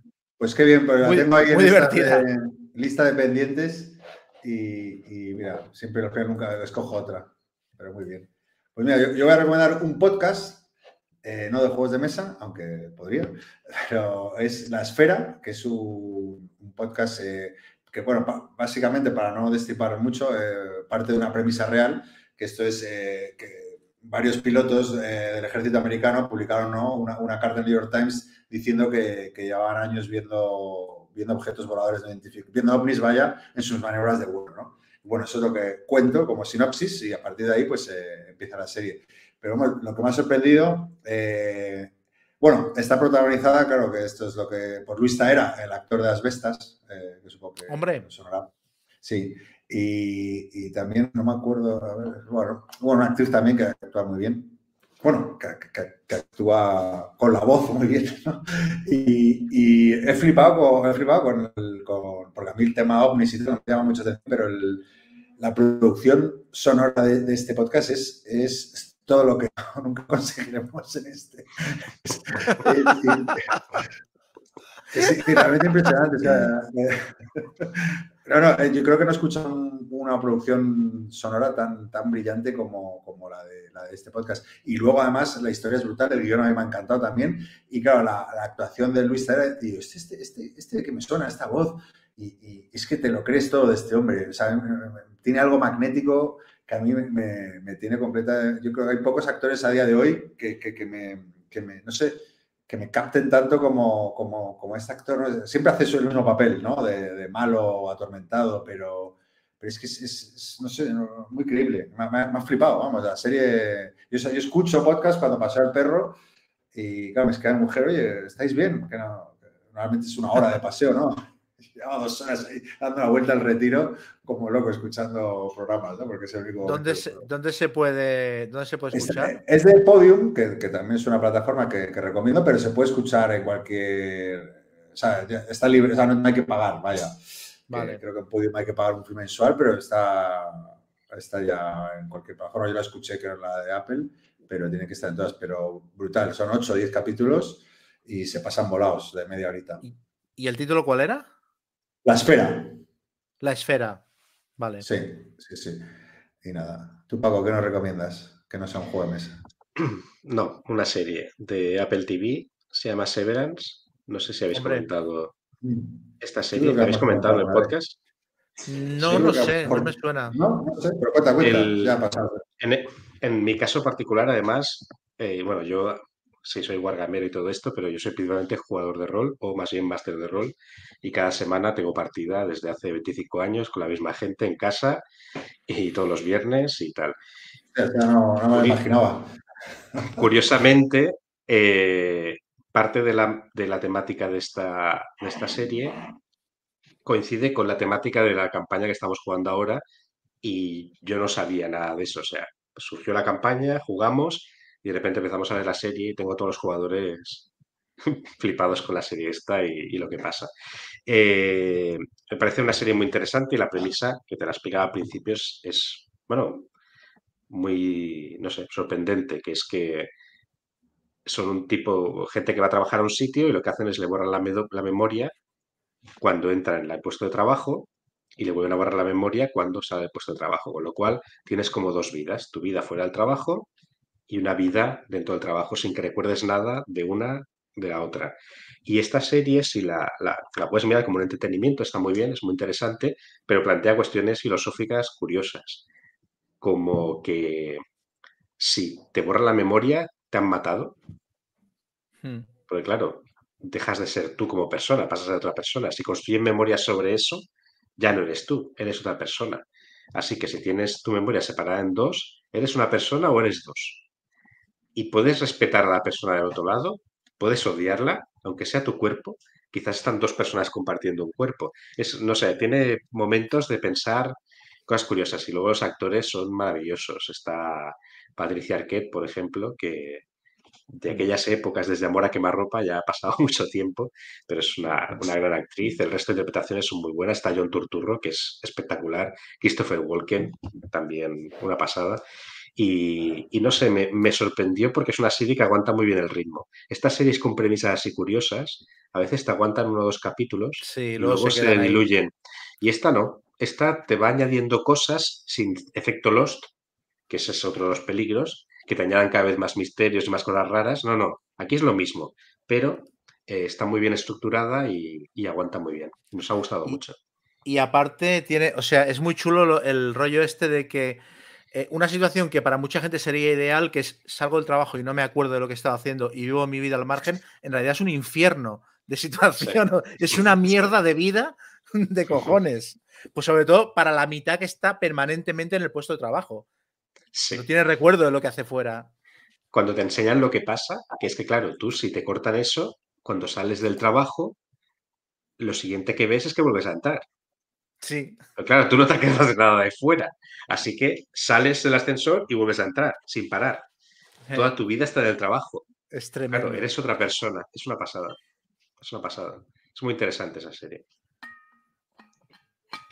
Muy bien.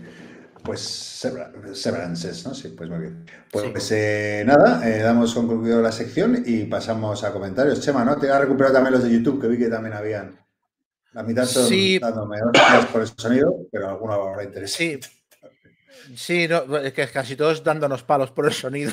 O sea que no, damos los palos por recibidos y, y voy a, a otras cosas. Daniel Esteban eh, nos hace preguntas para regalos navideños. Dice que quiere el primer Wargame en solitario y que qué le recomendamos. Que siempre hablamos mucho del Pablo House y que también hemos hablado bien del D-Day Dice. Que le recomendemos algún Wargame en solitario sencillo para iniciarse.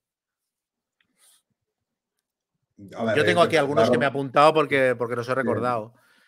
yo bueno, el Freeman's Farm. que- Freeman's Farm para solitario lo recomiendas? Más que para dos. Sí, el mis- no, no, para, es que el, si- el sistema solitario es buenísimo, Mm. igual que el de dos jugadores. Y aparte puedes llevar a cualquiera de los dos bandos. A mí me parece muy chulo. Ah, no lo he Este- probado. El, el de Chancelorsville también lo tiene, entiendo.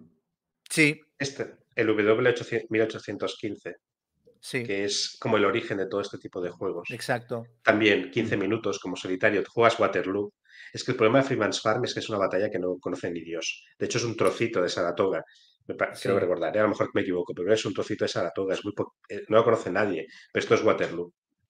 Y tiene su gracia. Y luego hizo eh, Suckling, hizo el Chancellorsville, que es una evolución de Freeman's Farm, y es- mejor como juego. A mí, yo pero saben que, por cierto, lo preguntaba uno, un oyente al principio del programa y se me pasó a responderle, pero si Chancelorsville, bueno, ya lo hemos hablado aquí. A mí es que me flipa. Me ha flipado. ¿Él? Digo. Ah, no, tampoco. Bueno, yo, eh, eh, yo tiro para casa un poco, pero, pero que creo que es muy, muy buen juego en solitario y que es el, el- la fortaleza de Hegra, que, que además tiene esa capita ahí Eurogamer de gestión y de tal, que, que- que está muy chulo. El Warfighter Mm. para en solitario para iniciarse. Creo el España 20 creo que se puede jugar bastante bien en solitario, aunque no es un wargame en solitario, pero Yo lo he jugado mucho, pero desdoblándome. Los dos sí, desdobla- los claro. Y muchísimo. Mira, aquí tengo los Wargames, que tengo muchísimos más juegos, pero aquí tengo lo que saco y juego, aquí detrás mío. Y aquí está Fading Glory, que es el previo a España 20.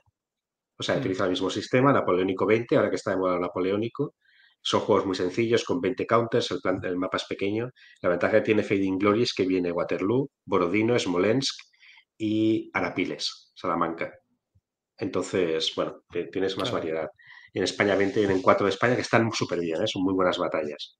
Pero bueno, quizás no son tan conocidas. Pero sí, ese sistema es maravilloso, está muy bien, muy, muy bien. Y luego hay un, hay un par de juegos que yo no he probado y que siempre he tenido curiosidad y que a lo mejor le tiran, que son el Stalingrad Infierno en el Volga. Siempre he estado a punto de comprármelo, pero me parece, me parece carísimo. Una caja pequeña y vale eh, casi 80 pavos. Y el Cruel Necessity de Victory Point Games, que han sacado una edición nueva y tal. Bueno, pues con eso yo creo que le hemos dado un chorro de títulos para. Y luego nos pregunta también qué se sabe de la edición en español del Blood eh, on the Clock Tower.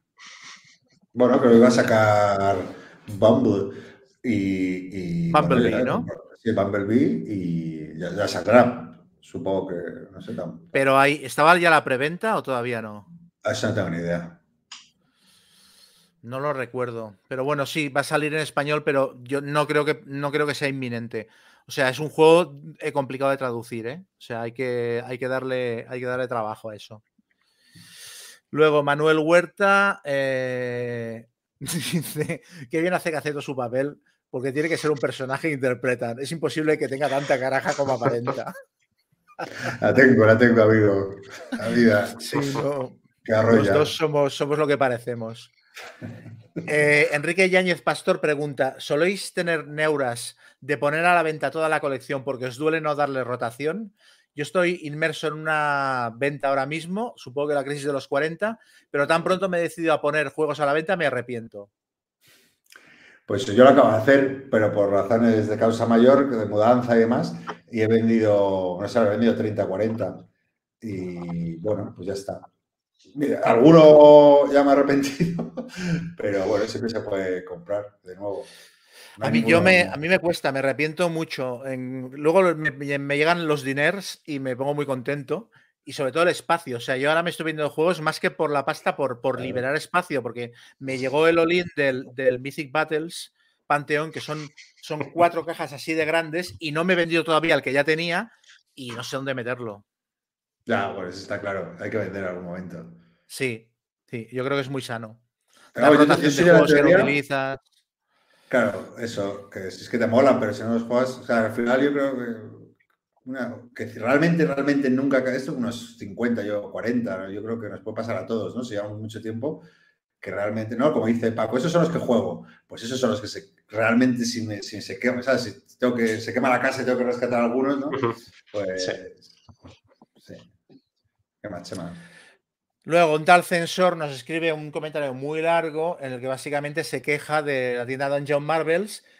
Eh, resumiendo mucho, eh, anuncian, esto es muy común en tiendas online, anuncian mm, productos que luego no tienen en la tienda. Entonces tú te lo compras y tienes que esperar, ¿sabes?, a que te llegue y luego cancelas y también tarda mucho en gestionarlo. A mí me ha pasado con, me ha pasado con Dungeon Marvels, me ha pasado con Masqueoka, me ha pasado con eh, Cuatro Dados.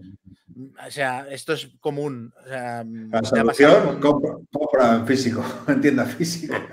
Sí, claro, la solución es esa. Pero muchas veces, por ejemplo, con una tienda que se llama Turol Games, que sirven bastante bien, Mm. pero tienen el, el- en muchos juegos tienen en la coletilla de, de 8 a 10 días.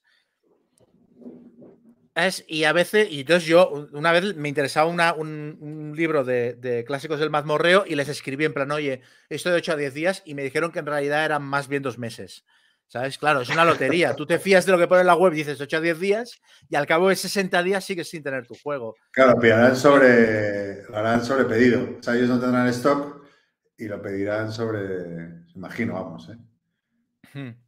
Y luego, pues eso, que la- en muchos casos, además, la comunicación con la tienda cuando tienes un problema es, es pocha y, ¿sabes? Eh, Pasa mucho, por ejemplo, cuando salen em, colecciones nuevas de Magic, que, bueno, cosas como lo del Final Girl, que las tiendas no reciben suficiente pedido, ¿sabes? O que incluso hacen, hacen reservas antes de que la editorial haya dicho cuánto les va a servir. Bueno, en fin, pollos con tiendas. Pero bueno, que él, él nos envió un comentario muy largo, era por resumirlo un poco, por no. Luego, Sergi Montana eh, dice eh, que le picamos mucho el gusanillo con la reseña que hice del Massive Darkness 2 y del Tulu Death May que a ti tanto te gusta, Gaceto, hace algunos episodios. Dice, ¿cuál de los dos aconsejarías a alguien que salió quemado del Gloomhaven y el Tiny Epic Dungeons le parece demasiado abstracto? Ah, es que son. uf, yo creo que los dos caben en una colección. Eh, tú, claro, tú, Aceto, el, el Tulo de Mayday lo odias. Sí, sí, no, no, no, me Mm. pareció muy. No me gusta nada. Yo el ahora mismo recomendaría-. El, que, el más Yo ahora mismo- 2, Recomendaría más el Magic Darkness 2 porque estoy con el calentón y porque realmente la simetría de los personajes me parece muy guapa. Y aparte voy a decir una cosa, creo que el Tour de Mayday quizá me parece mejor juego, pero me parece que el que el Darkness es una compra más sensata, porque creo que con el juego base y una expansión tienes juego de sobra, mientras que el Tour de Mayday creo que sí que fomenta más el rollo de cómprate la segunda temporada, cómprate este bicho, cómprate el otro. O sea, me parece que el, que el Darkness es un gasto más controlado. No sé si he dicho algo útil, pero. Eh, facilidad de setup entre los dos. El Mayday es más de desplegar. El otro sigue siendo 17 mazos de cartas y tal. Eso sí que lo tiene. Luego, Tommy Larens y 3 dice: Hola chicos, respecto al por Northwood, dice que, él- que está de acuerdo con mi valoración, pero que en cambio a él le gustó mucho. O sea, no acabo de entender exactamente. Dice que las campañas y las misiones son complejas y, y que aunque al cuarto dominio puedes saber que ya no tienes la partida, eso no es un problema, es como si en otro juego te matan al personaje, reinicias y tal. Y que le gustó más que el regicidio. A mí lo que me parece más interesante de este comentario es que realmente sí que yo creo que hay conexión entre los dos juegos, porque hay gente que me discutió que no se parecen, yo sí les veo puntos en común a los dos. Eh, luego, David Zainos López nos pregunta si hemos probado un juego que se llama Pandemonium. ¿Os suena?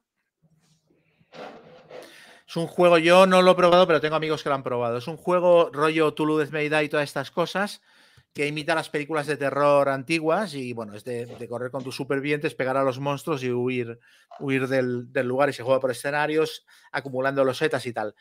A mí me dijeron que si te gusta mucho el tema, está bien porque no hay otro juego que trate ese tema tan abiertamente, pero que el juego tiene problemas, eh, es muy random y que se puede hacer, eh, llegar a hacer muy largo. Entonces, claro, si el tema para ti no es un deal breaker, tú lo de Mayday seguramente es mucho mejor juego.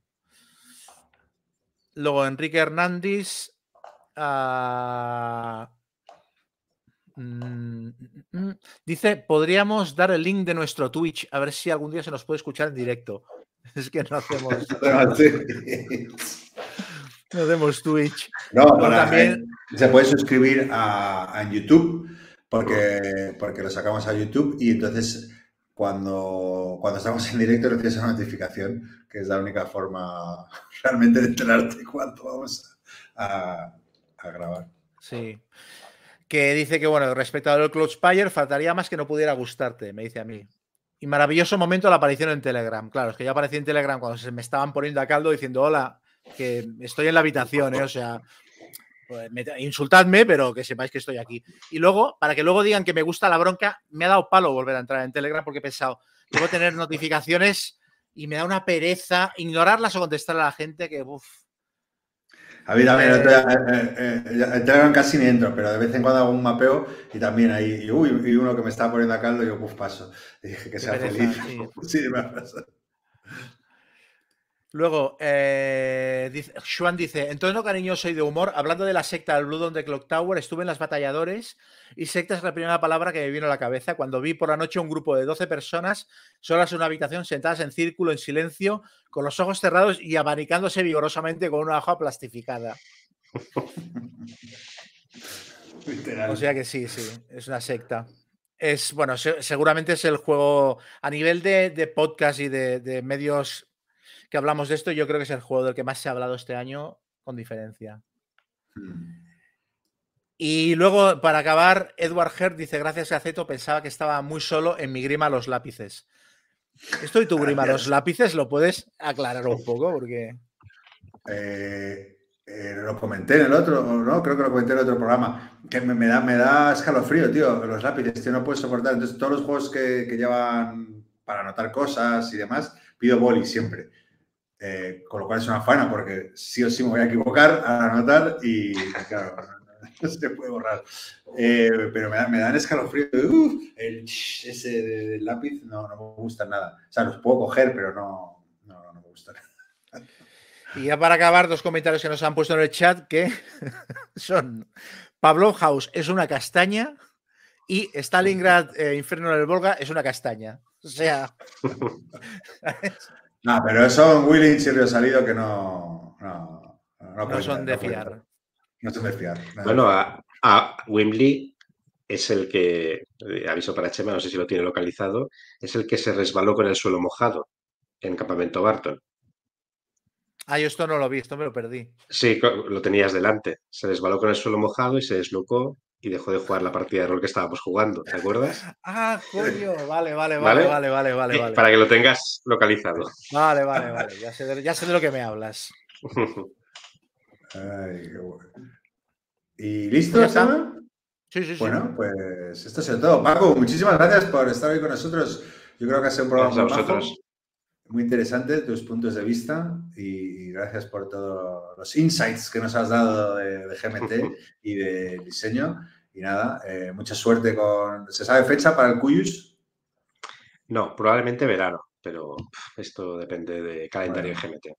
Bueno, pues disfruta ahora de Plantagenet y ya cuando se baje el hype, pues para, para otro. A ver si nos enseñas un día, si pasas por Madrid o donde sea, Mm, el Plantagenet. Y Sí. que todavía yo no he probado Sí. esa. Yo tengo ganas de jugar una partida mm, después del tutorial, una partida de verdad, por así decirlo, con el juego ya definitivo y tal. Muy bien, pues nada, eh, Chema, si te quieres despedir. Pues nada, gracias a todos por gracias por su atención. ¿Haremos programa antes de Navidades o de fin de año o ya no nos dará? A ver, a ver si podemos. eh, que a ver si que yo tengo mucho lío ahí con. Ya sabes. Esperemos Bueno, que seguramente el, el siguiente que haremos ya será el, el- el top del año o algo así, ¿no? Eh, no sé si te, te lo iba a posponer porque había uno. ah, Tengo, un par de candidatos que todavía no he probado, que Yo es el Prime igual. Minister y, eh, y otro más. Y a ver si. que creo que podrían. eh, o sea, espero que entren, pero bueno, vamos hablando, vamos, vamos. Sí, sí, sí, Pues sí, nos preguntan si vamos a hacer, vamos a hacer top del Claro. año, claro. Sí, sí. Pues nada, que est- que está a la expectativa porque somos muy poco de fiar de cuando hacemos programa y cuando haremos tops. Pero es que sí. Paco, si quieres despedirte de tu público, ya. Bueno, gracias por haberme dejado participar en, a la cuarta, ¿no? Ha sido esto. Y ha costado. Y nada, me hace mucha ilusión. No me veré yo, pero por primera vez mi madre verá el mambo. O sea que Muy bien. es una buena cosa. Toda tu carrera fin. como diseñador de juegos ha cobrado sentido. Exacto, sí, sí. Gracias a ti y gracias a, a los oyentes que han estado en directo por vuestros comentarios y a los que nos escuchéis en los siguientes días. Eh, felices fiestas y nada, os avisaremos para el siguiente programa. Gracias a todos. Hasta la próxima. Adiós.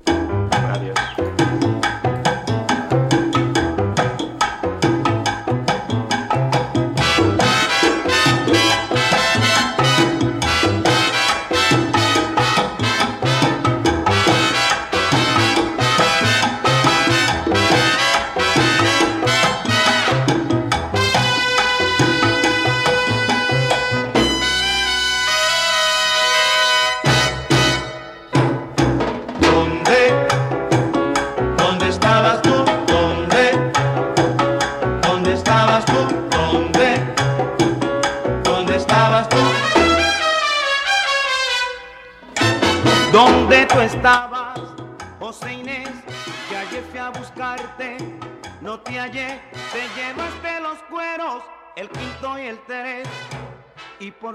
Culpa suspendimos el bebé.